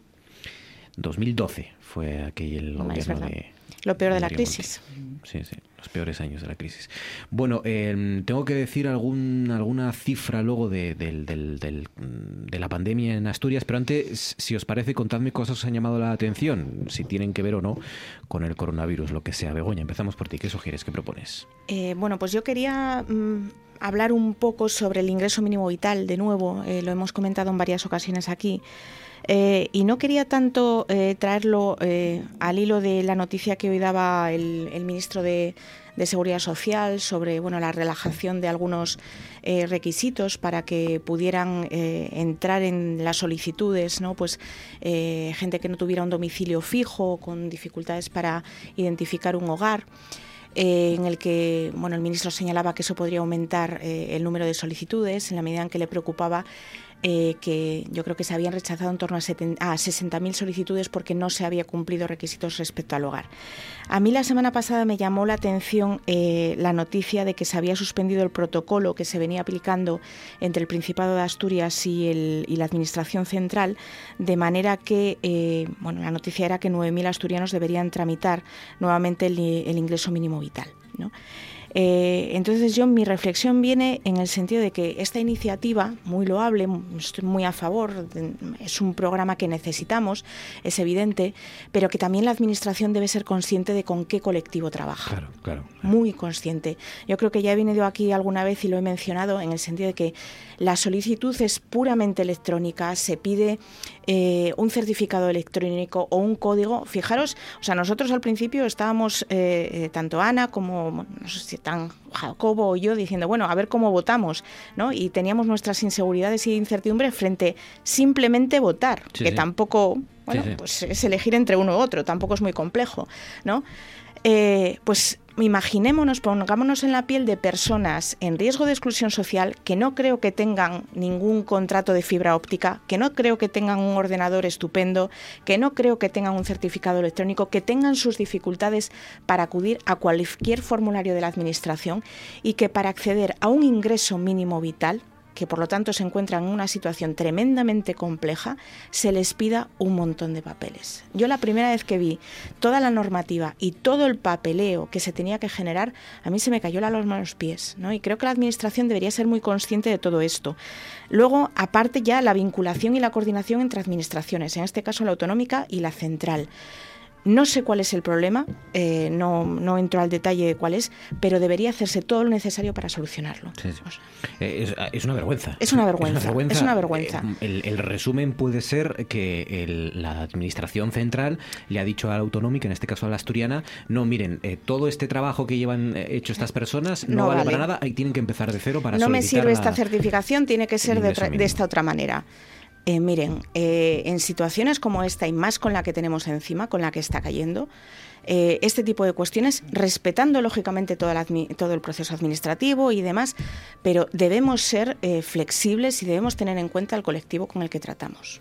¿no? Yo creo eh, la seguridad social no está habituada a trabajar con este tipo de colectivos. No sé por qué se ha prescindido de las administraciones autonómicas, de los servicios sociales que trabajan a- habitualmente con esta población, de los ayuntamientos, de las ONGs. Un informe de Cáritas hace eh, en torno a un mes, creo recordar, o poco más de un mes, señalaba que un 40% de, de las personas usuarias de, de Cáritas no conocen el, el ingreso mínimo vital Claro. que es algo básico, o sea, porque probablemente muchos de ellos no lean el periódico porque no tengan acceso a los medios de comunicación o porque no entran en la web o porque no se informan por los canales que nosotros consideramos habituales. Sí, sí. Eh, los que conocen perfectamente eh, los casos, que, que- o la mayor parte de los casos que, que se pueden acoger al ingreso mínimo vital, saben lo que supone volver otra vez a retomar el Claro. proceso y, y que es un, es un infierno. Es un infierno para muchas personas en Claro. Asturias. Y en este caso, dentro de casa, estas 9.000 personas pues seguirán recibiendo el salario social, pero desde luego pudiendo acceder a un recurso eh, mayor, como es el ingreso mínimo, mínimo vital, y dejando, liberando recursos para que accedan a otro tipo de, de personas, la falta de acuerdo en este sentido, que, que los procedimientos administrativos no sepan tener en cuenta este tipo de situaciones, a mí me parece tremendo. Y creo que es un fallo importante de, de las administraciones, muy importante. muy importante. Ana, tu turno, ¿qué sugieres? ¿Qué propones? Pues a mí me gustaría hablar de las enfermedades tropicales desatendidas. Ayer fue el día de las enfermedades tropicales desatendidas y por esa razón durante el fin de semana se publicaron dos artículos, me parece, en el país eh, sobre este tema y a mí me parecía un, un tema muy, muy importante. La OMS había hablado, y por eso se hicieron eco de ello en el país, de un plan para acabar con estas enfermedades que denominaba las enfermedades tropicales olvidadas. Son unas 20 enfermedades, no más, y estas 20 enfermedades afectan a 1.200 millones de personas. El problema es que estos 1.200 millones de personas se circunscriben siempre a países pobres y por lo tanto es un mercado que no es interesante y por ello eh, reciben una atención de la industria farmacéutica escasa o en muchos casos nula. Y por ello los tratamientos que tienen ahora son largos, difíciles de administrar, en muchos casos dolorosos y en algunos incluso inexistentes. Pero mm, en este mm, artículo lo que se hacía sobre todo hincapié es que si comparábamos esa situación con lo que se había conseguido en los países desarrollados a lo largo de este año en relación a la COVID-19 era increíble ver la comparativa. Se había conseguido durante, en un año, escasamente en un año, se habían eh, ya solamente en Europa registrado tres vacunas y en España hasta ahora se ha administrado a más de un millón y pico de personas, no llega a un millón y medio.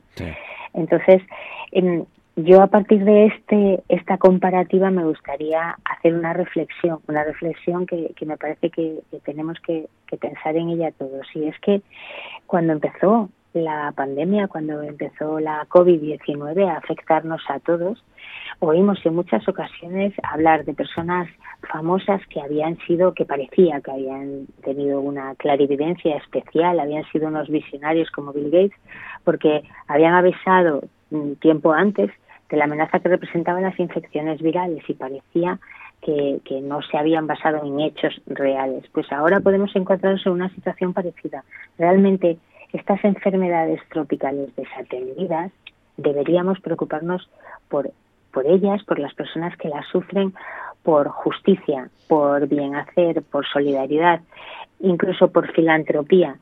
Pero si no queremos hacerlo por eso, podemos hacerlo por nuestro interés personal, porque estas enfermedades dentro de poco, dentro de muy poco, puede ser que no se encuentren res- restringidas a esos países eh, pobres, porque ahora mismo nos encontramos en una situación de una clara globalización.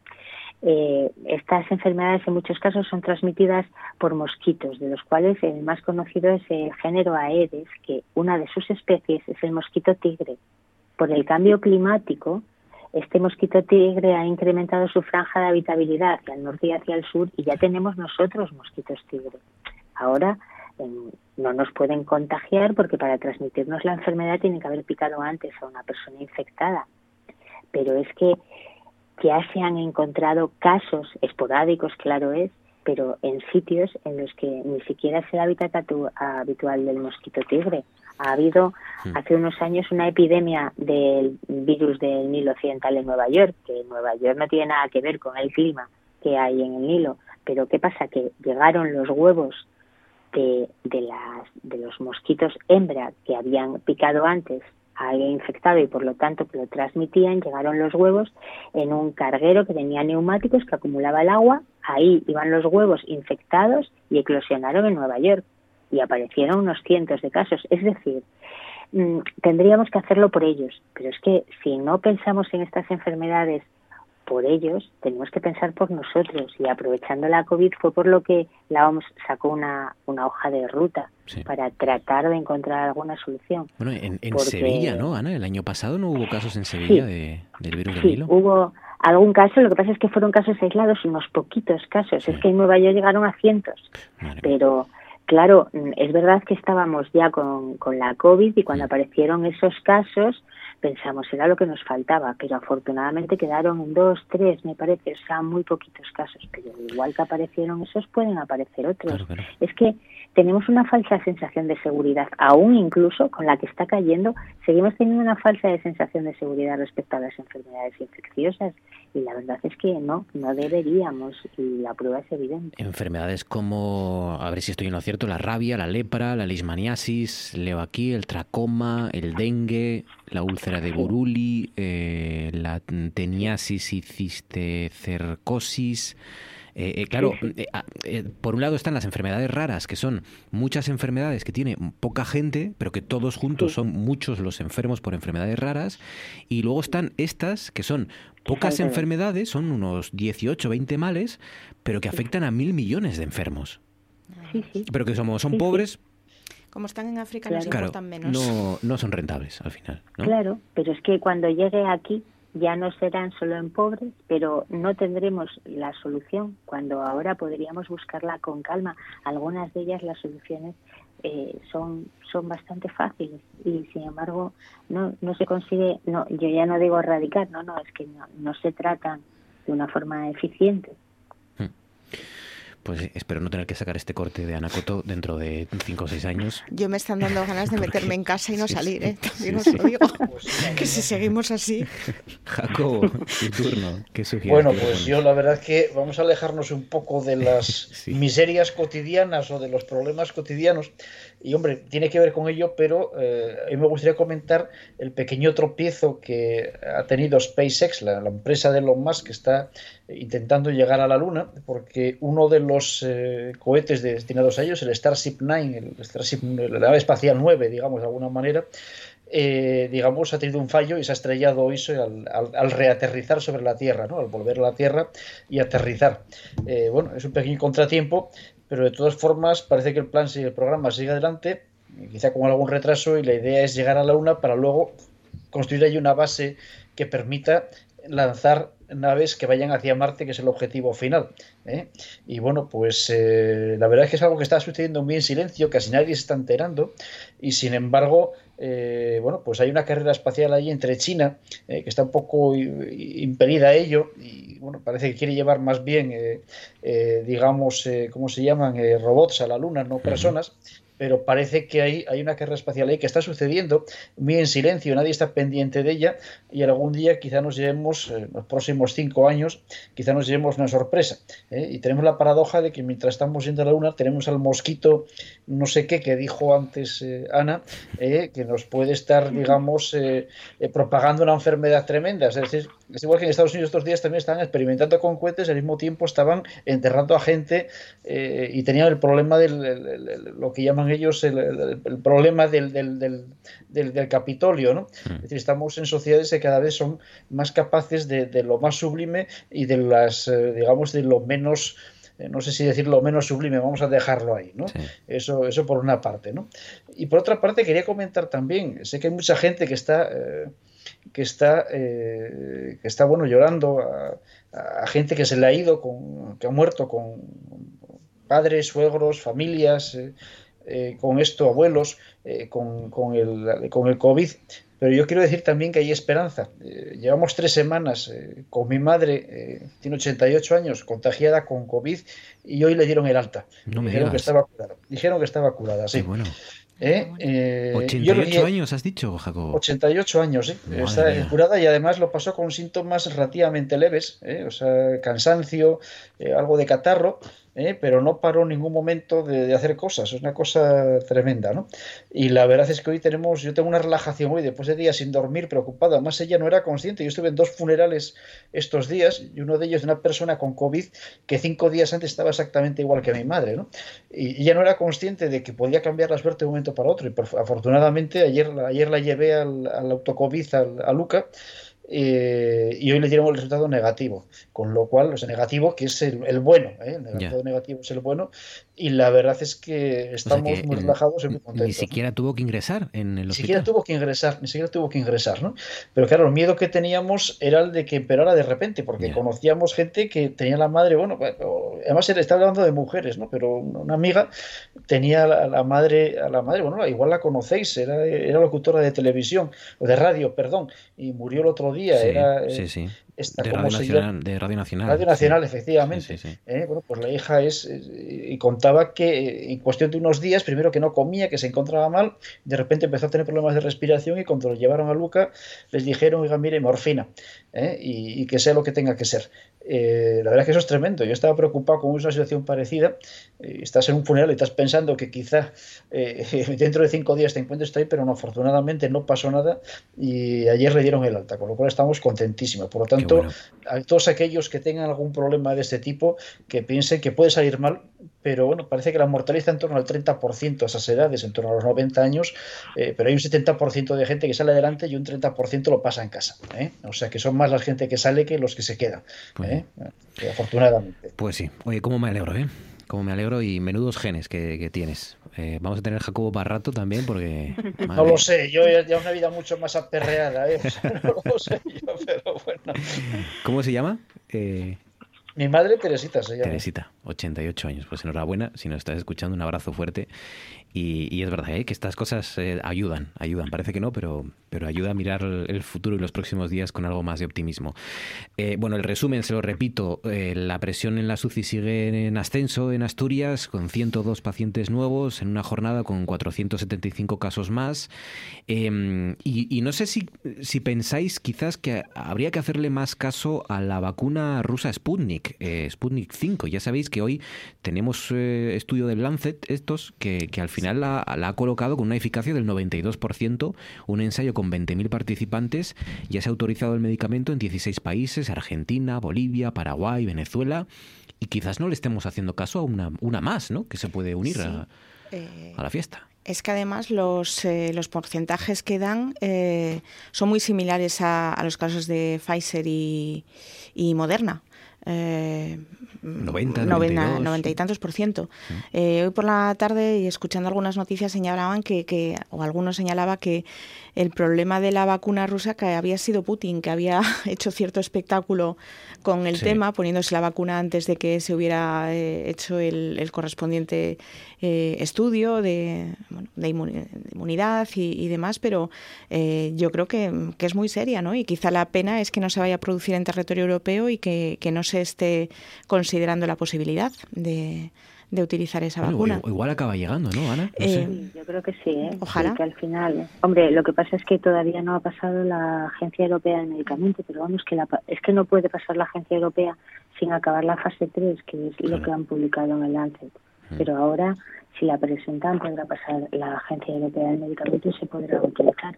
De hecho, los, eh, eh, los que tienen eh, la vacuna Sputnik le han ofrecido a AstraZeneca el que se combinase, es decir, si tienen problemas de abastecimiento, el que AstraZeneca eh, diese la primera dosis y Sputnik la segunda. Es que realmente utilizan la misma tecnología, o sea que Pues eh, sí que podría. El problema que hubo fue eh, eso, lo que decía Begoña, que ante la, sensa- ante la situación de necesidad que tenían en Rusia, eh, en todos los ensayos clínicos hay que pasar por tres fases, fase 1, fase 2 y fase 3.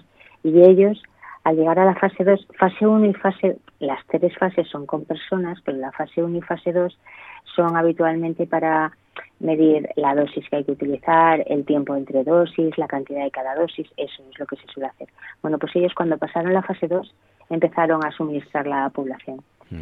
Y, y, y mientras tanto iban haciendo la fase 3. Entonces, en esta fase 3, cuando ya cumple o cubrieron 50, eh, perdón, 40.000 personas, pues entonces publicaron el Lancet demostrando eso, lo que decís, una eficacia del 92%, que está muy bien. La, el- la única diferencia que tiene esta vacuna con las otras, o sea, con la de Pfizer o Moderna, es que utiliza una tecnología menos moderna, es verdad, más similar a AstraZeneca, pero eh, es robusta. y El problema que tienen las, las vacunas de Rusia y China es que son países más opacos y por lo tanto sus resultados son vistos con recelo.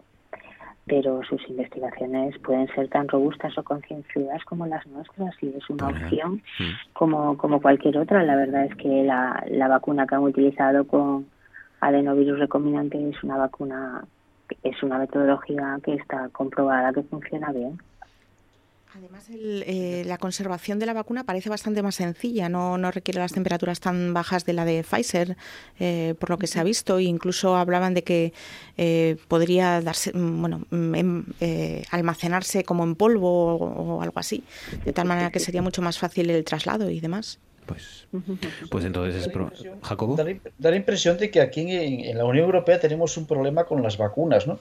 Porque somos incapaces de producir vacunas en Europa con tecnología propia en suficiente cantidad y a su vez hay un recelo, eh, no sé si justificado o injustificado, porque no tengo criterio para ello, eh, hacia las vacunas, sobre todo las vacunas, las vacunas chinas y las vacunas rusas, ¿no? Yo creo que hay también, aparte de recelos eh, sanitarios por parte de la Agencia Europea del Medicamento, la propia Unión Europea, yo creo que también hay problemas ahí de tipo, no sé si geopolítico, no sé cómo llamarlos exactamente, ¿no? O de autonomía industrial o tecnológica, ¿no? Y bueno, vamos a ver qué pasa porque la verdad es que en Estados Unidos parece que han cogido una buena velocidad de crucero en vacunaciones. Eh, en otros países también están haciéndolo fuera de la Unión Europea y en la Unión Europea estamos quedándonos muy atrás. O sea, España va muy despacio, pero es que Francia va más despacio todavía.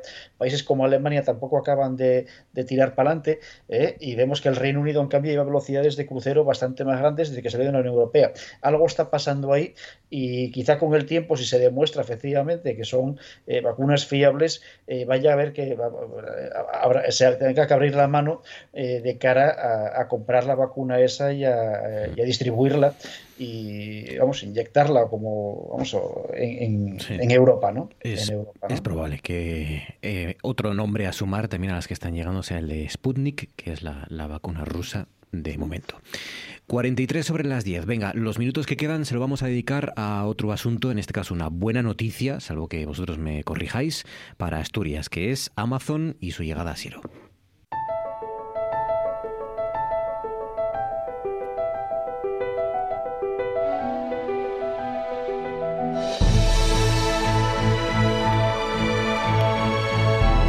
Esto es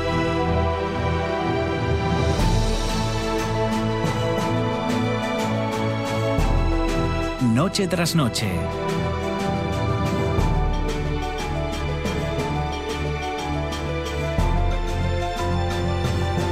Con Marcos Vega.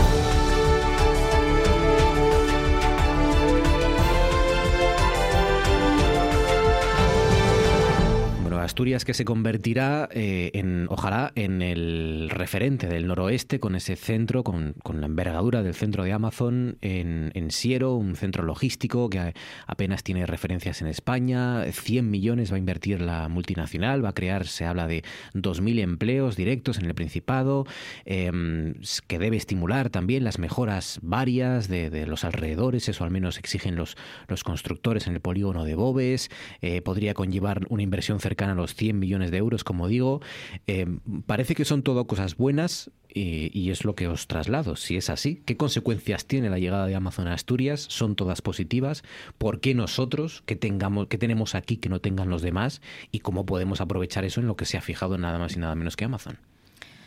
Bueno, pues eh, yo me voy a quedar con la buena noticia, eh, en principio, ¿no? Pues eh, es una buena noticia que se instale un centro logístico importante. Amazon, pues todos tenemos, o muchos tenemos nuestras reservas por lo que, por bueno, su estrategia, ¿no? En términos de, costes y, demás, con lo que sí que puede haber un peligro, que es el desplazamiento de, de, otros operadores logísticos o, o, su impacto sobre el pequeño comercio. De todas maneras, yo prefiero verlo desde el punto de vista de oportunidad y que también las pequeñas empresas se, se lo aprovechen ¿no? como, como plataforma de, de, cara al comercio online.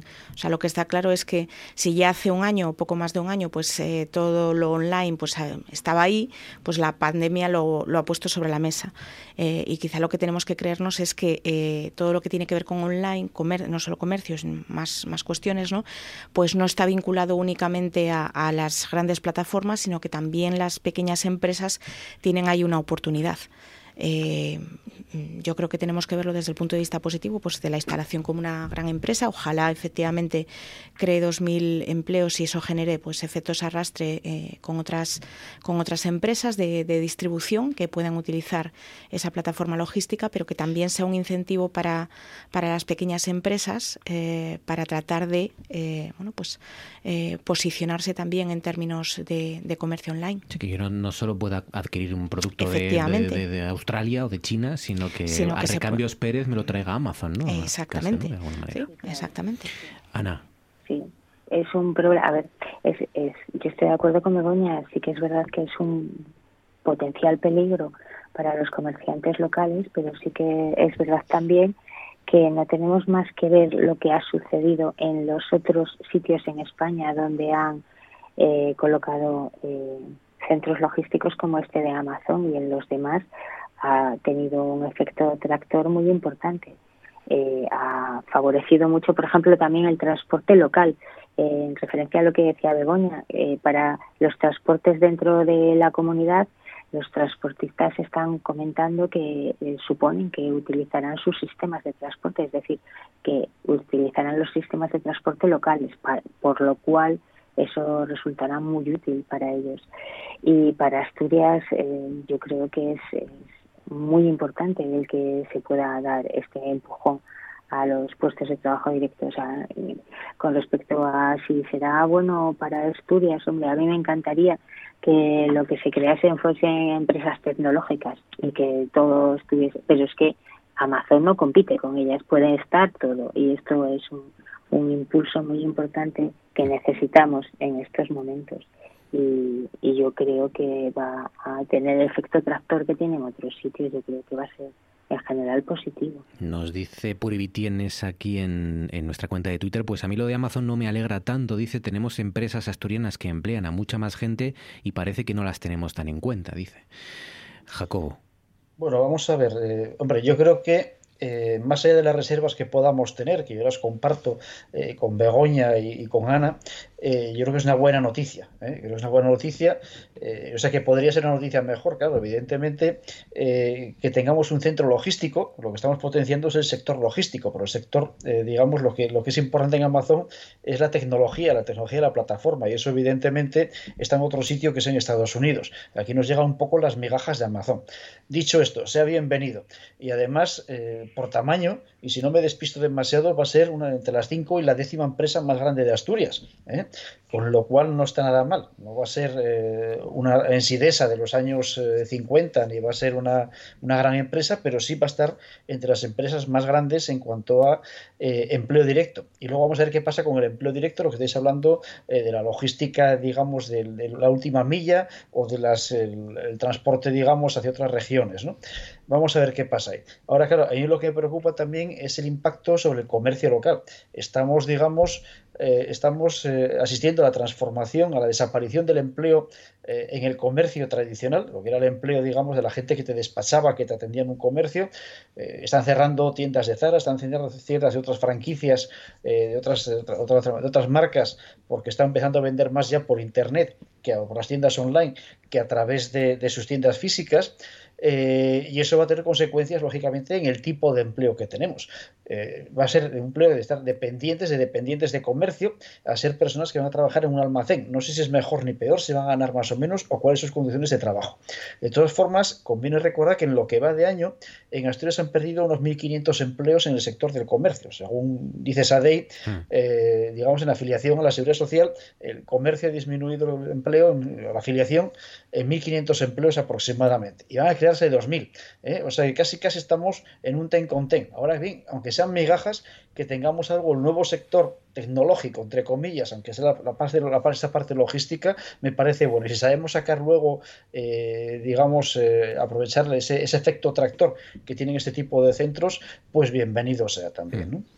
Por cierto, eh, me leo aquí una noticia de última hora eh, que tiene que ver con Amazon y aprovecho para leerla. En, en, otras circunstancias a lo mejor no la leería, pero ya que estamos hablando de esto ya que Amazon va a venir a Asturias, pues a lo mejor nos, nos afecta. Intuyo que no tiene nada que ver con, con la decisión de poner aquí una planta, pero el caso es que Jeff Bezos va a dejar de ser el CEO de, de Amazon. Eh, dice, estoy emocionado de anunciar que este tercer trimestre haré la transición a presidente ejecutivo de la Junta de Amazon y Andy Jassy se convertirá en director ejecutivo. Es una carta que ha enviado a todos sus empleados. O sea que Andy Jassy va a ser el nuevo director ejecutivo de Amazon. Y Jeff Bezos va a continuar en la junta directiva, pero abandona el puesto de CEO. Interesante. Esto para los intereses de Asturias, no sé si. Hombre, no, creo una vez que ya está decidido, pues no lo sé, pero al final todo afecta. ¿no? Eh, yo creo que aquí pues nos interesa, como decía Jacobo, el modelo laboral por el que apueste Amazon, pues eso será interesante ver eh, esos 2.000 empleos directos de qué forma son. Eh, pues los sindicatos pueden tener eh, un reto ahí a la hora de eh, cómo se organiza eh, el empleo en, esa planta ¿no? y en qué condiciones laborales, pues eso va a ser muy interesante verlo. Otra cosa es que, bueno, pues Amazon tenemos muchos retos sobre la mesa y es, pues, por ejemplo, el pago de impuestos allí donde, allí donde produce, no solo, solo donde tiene la sede. Ay, Ana, decías algo. Sí, lo que estaba diciendo es eso, que ellos inicialmente eh, informan que van a tener un amplio abanico de profesionales contratados que, que van a ir desde ingenieros, informáticos, empaquetadores, es decir, que, que no se van a quedar solamente con un tipo de profesionales y que por lo menos ellos desde su portal co corporativo hablan de que les van a tener un contrato indefinido desde el principio, seguro médico. A ver, eso es lo que ellos dicen. Otra yeah. cosa será lo que se vea en la realidad, pero también va a influir, supongo, eh, la, la, vista que fije la administración sobre ellos y lo que les permita, porque también se supone que tendrá que vigilar que las condiciones sean adecuadas, que, que puedan mantenerse sí. en una situación um, que se ajuste a la legalidad en los puestos de trabajo. Pero hoy por hoy, en, los otros centros de Amazon, sobre todo, yo había leído el que tenían en Sevilla, en el municipio de Dos Hermanas, y, y se hablaba, la gente que estaba viviendo en las cercanías estaba muy, muy contenta por el impulso que se había dado a la economía en esa zona. Pues ojalá. Ojalá sea así. ¿Qué, qué- qué puede haber eh, eh, encontrado o qué puede haberle atraído a Amazon de Asturias? ¿Qué, qué- qué cualidad tenemos para poder explotarla, para poder vendérsela a otras compañías? No, no, no sé, nuestras conexiones, eh, el- la localización en el norte de España. ¿Qué, qué puede ser lo que ha traído a Amazon? Señalaban que la Ellos habían localización es que las autovías eh, habían tenido un papel importante para que se decantasen por Siero, eh, porque se había quedado al final en la comparativa con Vitoria y había ganado por las, por las autovías. Las autovías.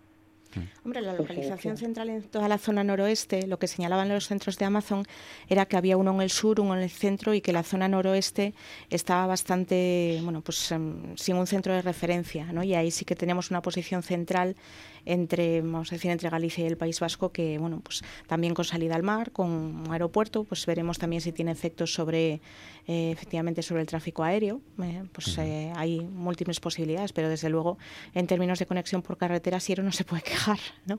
Hay un Sí, nudo ahí muy relevante. Yo creo que si miramos desde el punto de vista geográfico, eh, para el noroeste, eh, Siro está bastante bien situado, ¿no? Y además eh, en una, una zona donde el- la, la red de transportes y digamos los vehículos de transporte son también, la red de transportes en cuanto a vehículos también es bastante potente, ¿no? Eh, hay suelo, hay también suelo, imagino que es suelo relativamente barato. Y probablemente, y probablemente también los convenios, eh, el convenio colectivo, no sé cómo será, pero los convenios eh, que puedan tener o los salarios que se puedan pagar en Asturias sean más favorables que en, Victo- eh, que en Vitoria, seguramente. ¿no? Por lo tanto, yo creo que se juntan eh, una serie de circunstancias, algunas quizá no tan favorables, otras más favorables de lo que pensamos en cuanto, por ejemplo, a comunicación con Asturias, que han llevado a esto. Y luego imagino que habrá habido una gestión política detrás, entre, entre bambalinas, de la que sabemos poco o nada prácticamente, eh, pero que será sin duda también importante para, para haber convencido a Amazon para que se instale en España. de todas formas, yo decías antes que Bezos, o como se diga, el apellido es cubano, me parece, ¿no? Pero eh, Bezos, eh, que, que se pasa a ser director ejecutivo, ¿cómo era? Director general, me parece, ¿no? Pasa la, pasa, sigue formando en la ejecutiva, pero ya deja de ser eh, director ejecutivo. Claro, Renuncia como director no- general de la compañía. no llevará al día a día, ¿eh? no llevará al día a día, pero seguirá inspirando a la empresa. Y me da la impresión, primero, si dice que es en el tercer trimestre, en el tercer trimestre las obras de esto deberían estar ya en marcha y bastante avanzadas. Ya, tiene, ya solicitaron licencias y demás. Y por otra parte, yo tengo la impresión de que Bezos le preguntas por Asturias y a menos que haya una conexión de estas que le gustan a ciertos periódicos en Asturias, de que haya una conexión con Asturias a través de Cuba, da la impresión que le importa relativamente poco lo que pase aquí. ¿eh? Sí, sí, sí. Eso parece. Bueno, hasta que venga, ¿eh? A probar aquí nuestra gastronomía o algo así. fabada, el Bueno, cachopo. que- Sí, la fabada, la exacto. sidra. Tiene, tiene 57 años. Le queda todavía un poquín para jubilarse. o sea Está que- preparándose para la jubilación. Sí, sí, ya está O sea, ya- ya de directora a presidente pa- para ir en- reduciendo la carga de trabajo. Que ahorre, que ahorre. Eso, que porque- ahorre. Eso tiene un poco complicado lo de ahorrar, ¿eh? Tiene un poco complicado. Bueno, Pues mira, me alegro de cerrar eh, con una buena noticia que, que no es fácil. Este consejo de actualidad. Begoña Cueto, Ana Coto, Jacobo Blanco. Gracias a los tres. Feliz gracias semana. a ti. Gracias. Gracias. Nos vamos antes las portadas.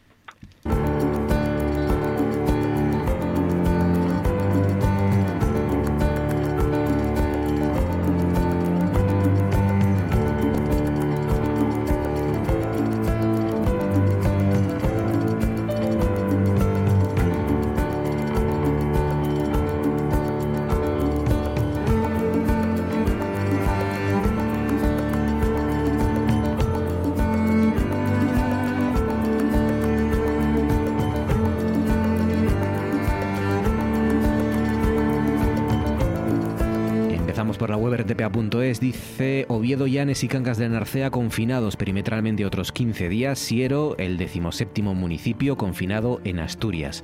Leo La Nueva España que dice en su edición digital Oviedo sigue con restricciones otros 7 días, pero no se cerrarán bares ni se limitarán las actividades culturales. Dice Asturias registra el dato más alto de la pandemia de positivos en los colegios asturianos. El comercio en su edición digital titula Salud prorroga durante 14 días las medidas en Oviedo, Llanes y Cangas del Narcea. Igual bien ustedes alguna contradicción entre los titulares. La explicación está en que eh, la prórroga es de efectivamente 14 días más. Lo que pasa es que dentro de una semana eh, lo que va a hacer salud, esto, es, esto se lo estoy diciendo yo, lo que va a hacer salud dentro de una semana es revisar para ver si endurece las medidas o las deja. Por eso unos titulares dicen 7, otros dicen 14, otros 15. O sea que ahí está un poco la razón. Y por último, la voz de Asturias, que dice Oviedo seguirá perimetrado otros 14 días, pero evita el cierre de terrazas y grandes comercios. Salud indica que la evolución en la capital en los últimos cuatro días se ha estabilizado. Dice también récord de positivos por coronavirus en las aulas asturianas. Llanes y Cangas de Narcea prolongarán una semana más el cierre perimetral. Repuntan los contagios por coronavirus en una jornada con 12 fallecidos. Hasta aquí las noticias. Ahora sí, marchamos.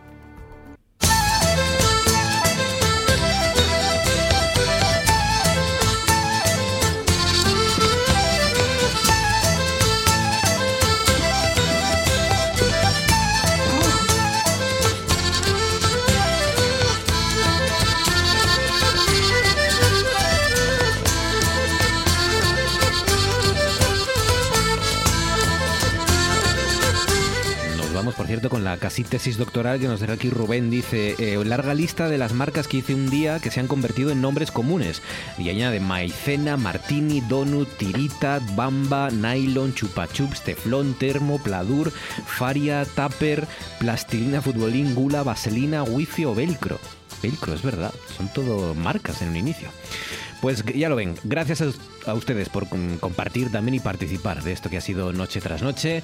Gracias por su confianza. Recuerden, la radio continúa. Llegan ahora los compañeros de Oído Cocina y nosotros, pues aquí estaremos mañana a las 9 para cerrar juntos la jornada. Gracias por todo y hasta entonces.